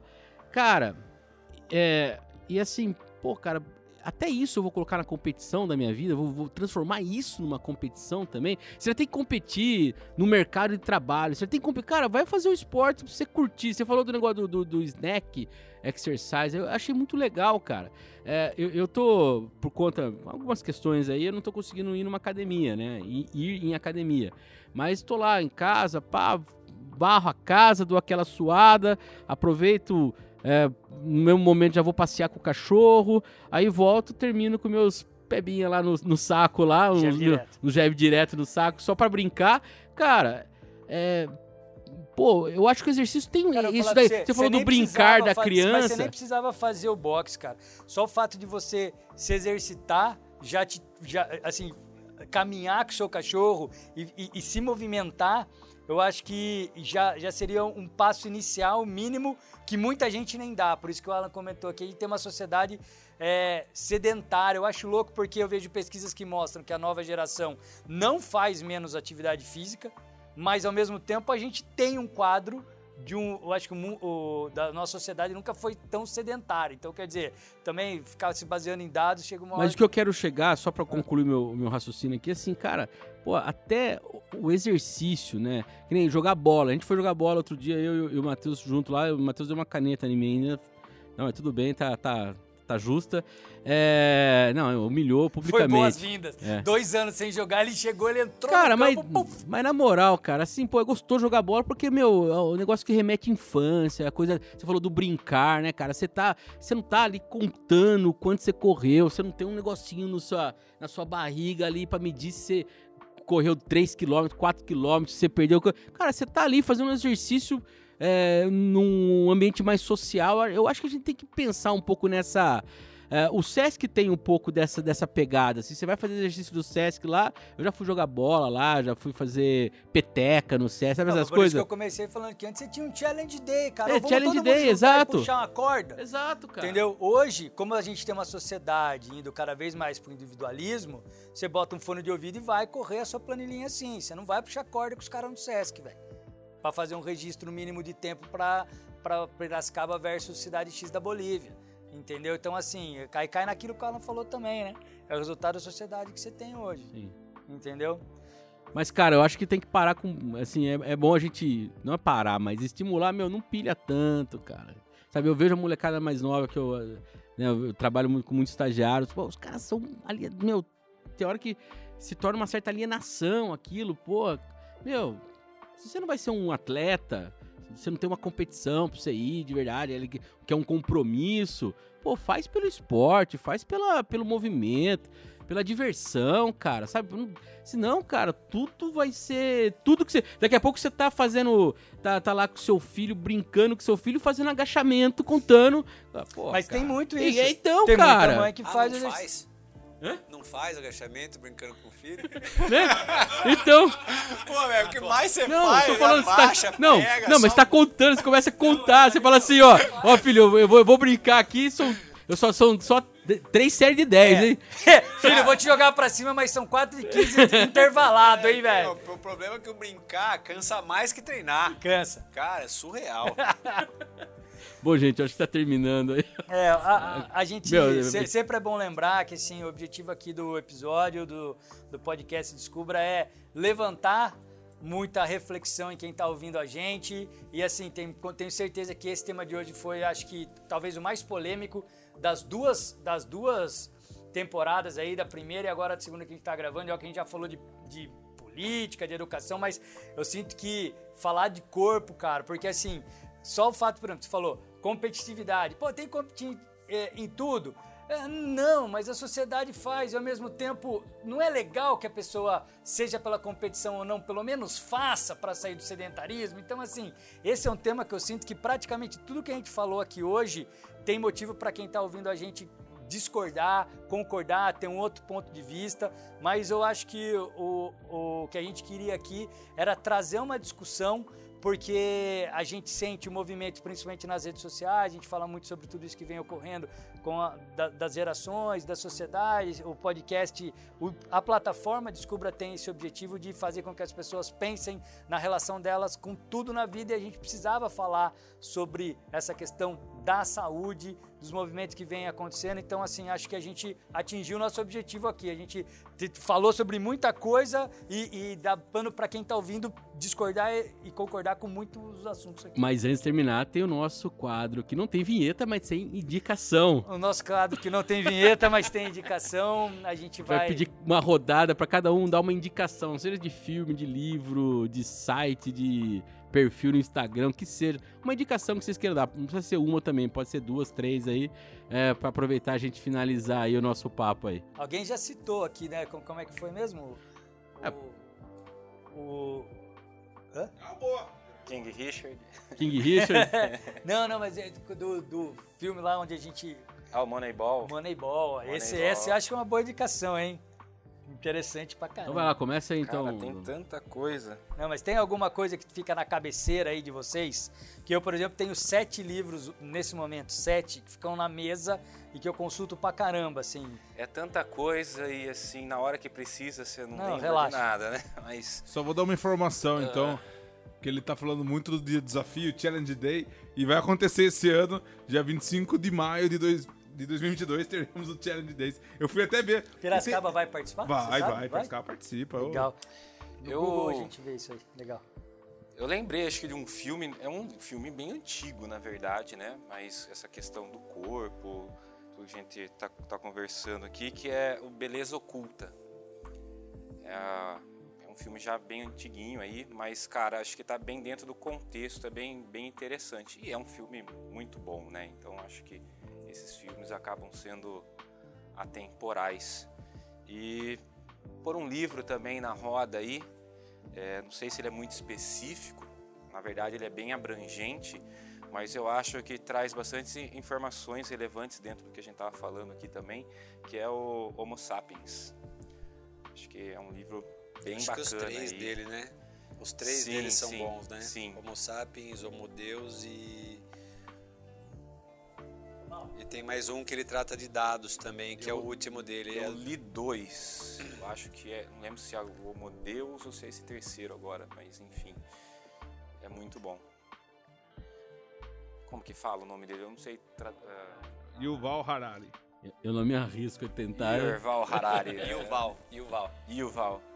Cara, E esse aí, cara Yodes? tem uma questão, cara, que eu acho muito louca no mundo dele, porque ele é totalmente. Ele sai, né? Da. Do que a gente entende por uma. Por uma linha reta. Porque a visão de fundo dele é, é, é muito particular, cara. Porque ele é homossexual, ele é vegano e ele é historiador. Então, tipo assim, são três coisas que afrontam o que é reto, né? O que as pessoas entendiam por certo até ontem. E que hoje a gente vê que existe muito mais riqueza, por exemplo, num- na obra, nas três obras desse ser humano aí que me acrescentou muito na vida. É, virou uma chavinha, né? É, virou uma Você- chave, sou muito grato a ele, por sinal. 21 lições para o século XXI. 21, 21 lições para o século XXI, muito bom. Estamos aí com a é. trilogia, então, indicada. Trilogia. Então é, Show de bola. é Homo sapiens, Não, é, Homo- Sapi, é Sapiens, Sapiens, uma breve Sapiens, história da Uma humanidade. breve história da humanidade. Homo Deus, uma breve história do amanhã. E 21 lições para o século XXI. Show de bola. Ele é excelente. surreal, cara, muito bom. Bom, vou deixar então Meu Pai, Meu Herói, que eu acho que é um dos filmes incríveis de triatlo, que leva o filho dele que é deficiente e tal. É um filme de superação absurdo. Se vocês não assistiram ainda, assistam, que é... Da família Riot, né? É, nossa, esse é fantástico. Legal. Legal, galera. Alguma coisa O Alan gente- vai, vai deixar. É, É, os tem uma contatos. trilogia aí também. Ah, É, de- não, eu vou, eu quero deixar o meu. Ah. O meu chama A Revolta de Atlas. Revolta de Atlas? É, esse livro, cara, é um livro que realmente girou uma chave minha que foi assim, que é a questão da, da responsabilidade que a gente tem no mundo. E que como as pessoas tentam mudar o que a gente é, enfim, é esse livro aí, escrito na década de 60, acho, ou 70, por uma russa que foi para os Estados Unidos, fugido da, do regime lá. E, cara, é um romance que, vale muito a pena. Tem que ter um pouco de paciência, porque tem 1.250 páginas, mas em, em pouco tempo você lê, porque ele te entrete muito. Olha, considerado o livro mais influente nos Estados Unidos depois da Bíblia, segundo a Biblioteca do Congresso Americano. Caramba, hein? Uau. Vale a pena isso. Que puta dica, show de bola. Galera, alguma coisa importante desse monte de coisa que a gente falou e às vezes vai desvirtuando, que vocês acham que é legal não deixar de fora, tem alguma consideração aí? Alguma outra coisa mais se discorde minha? Mas é por isso que nós chamamos de ter propriedade no é? assunto, O pra não ficar no achismo. palavra pra finalizar. Pra não ficar Vou no dar uma de achismo, Marília cara. Gabriela aqui, uma palavra. É, podcast em uma palavra. É, galera, brigadaço da presença de vocês. Acredito que a gente conseguiu ampliar os horizontes, abrir a mente de quem tá ouvindo a gente. E Cara, eu adorei objetivo, essa né? conversa, que de verdade mesmo, pra mim é, é enriquecedora demais. Eu acho que a gente tem que saber de fato. é, Não, eu sei que o termo parece bobagem, mas quando falo cuidar da saúde é pensar realmente sobre toda a potência que o ser humano tem, ele pode entregar e ele vai fazer isso bem alimentado, né, bem exercitado, bem descansado, né? Então assim, eu acho que o papo foi muito enriquecedor, cara. Gostei demais aí. Obrigado pelos nossos convidados aí, cada um acrescentou muito bacana aí na nosso, nossa conversa aí. Lembrando que o Descubra você pode encontrar aí em várias plataformas. É, www.descubrasuarrota.com. Estamos também no Instagram, arroba Descubra Sua Rota, no YouTube, Descubra Sua Rota e no Spotify. Esse grande podcast, podcast enriquecedor. Aqui está no Spotify como Descubra, tá certo? São todas as plataformas aí que você encontra o, o, o nosso conteúdo aqui por enquanto. E aonde nós encontramos? Alan, Bruno e Eudes. Passa suas redes de contatos, as formas de entrar em contato com vocês. Mas uh, elucidar outras mentes. Eu só queria fazer um outro adendo de uma dica, que é um documentário chamado Muito Além do Peso. É um documentário brasileiro bem interessante, cara. Eu lembro que tem um quadrinho assim que fala a quantidade de açúcar em alguns alimentos. E é bem impressionante. Só, que, só aquela cena já, já dá um impacto bem grande. É, bom, eu não sou de Piracicaba, né? Então, quem quiser passar, fazer uma visita, bater um papo, eu tô ali em Santa Bárbara, trabalho ali numa escola pública da rede estadual. Uh, podem me encontrar também no Facebook, no Instagram. É, acho que é um jeito mais dinâmico, né, de fazer um primeiro contato, se for o caso. Como que é o Instagram? Tamo aí. Procurem Bruno Vital, vocês vão conseguir achar tanto no Vital Instagram. é sua moto, cara. Exato. Mas, que- esse, mas esse era meu pai. Ah, Após que você ouviu essa piada a vida inteira, né? Não tanto quanto meu pai. Cara, meu Instagram é arroba nutri.eudespereira, mas eu não sou um cara das redes sociais, eu ainda sou, me, tenho um pouco de aversão, eu preciso melhorar. Eu sei que eu sempre preciso melhorar isso, que é importantíssimo. Mas se quiserem me encontrar, meus contatos estão lá, meu contato profissional também. É isso, arroba nutri.eudespereira. O meu é. Pode me procurar na BioExports lá, que é onde eu trabalho, ou pelo Instagram também, pelo Facebook. Meu Instagram é alan.shima, S-C-H-M-A. Pode me encontrar lá. É, eu também vou deixar aqui, viu, Bruno, um convite a qualquer diretor de escola, qualquer não, ou não falando, mas assim, qualquer pessoa que tenha um grupo de crianças ou adolescentes, ou tenha, eu diz, algum grupo que que queira bater um papo, conversar e se aprofundar nesses temas ligados à saúde, pode contar comigo que eu faço o máximo para estar. A gente tem um projeto que a gente desenvolve aqui já.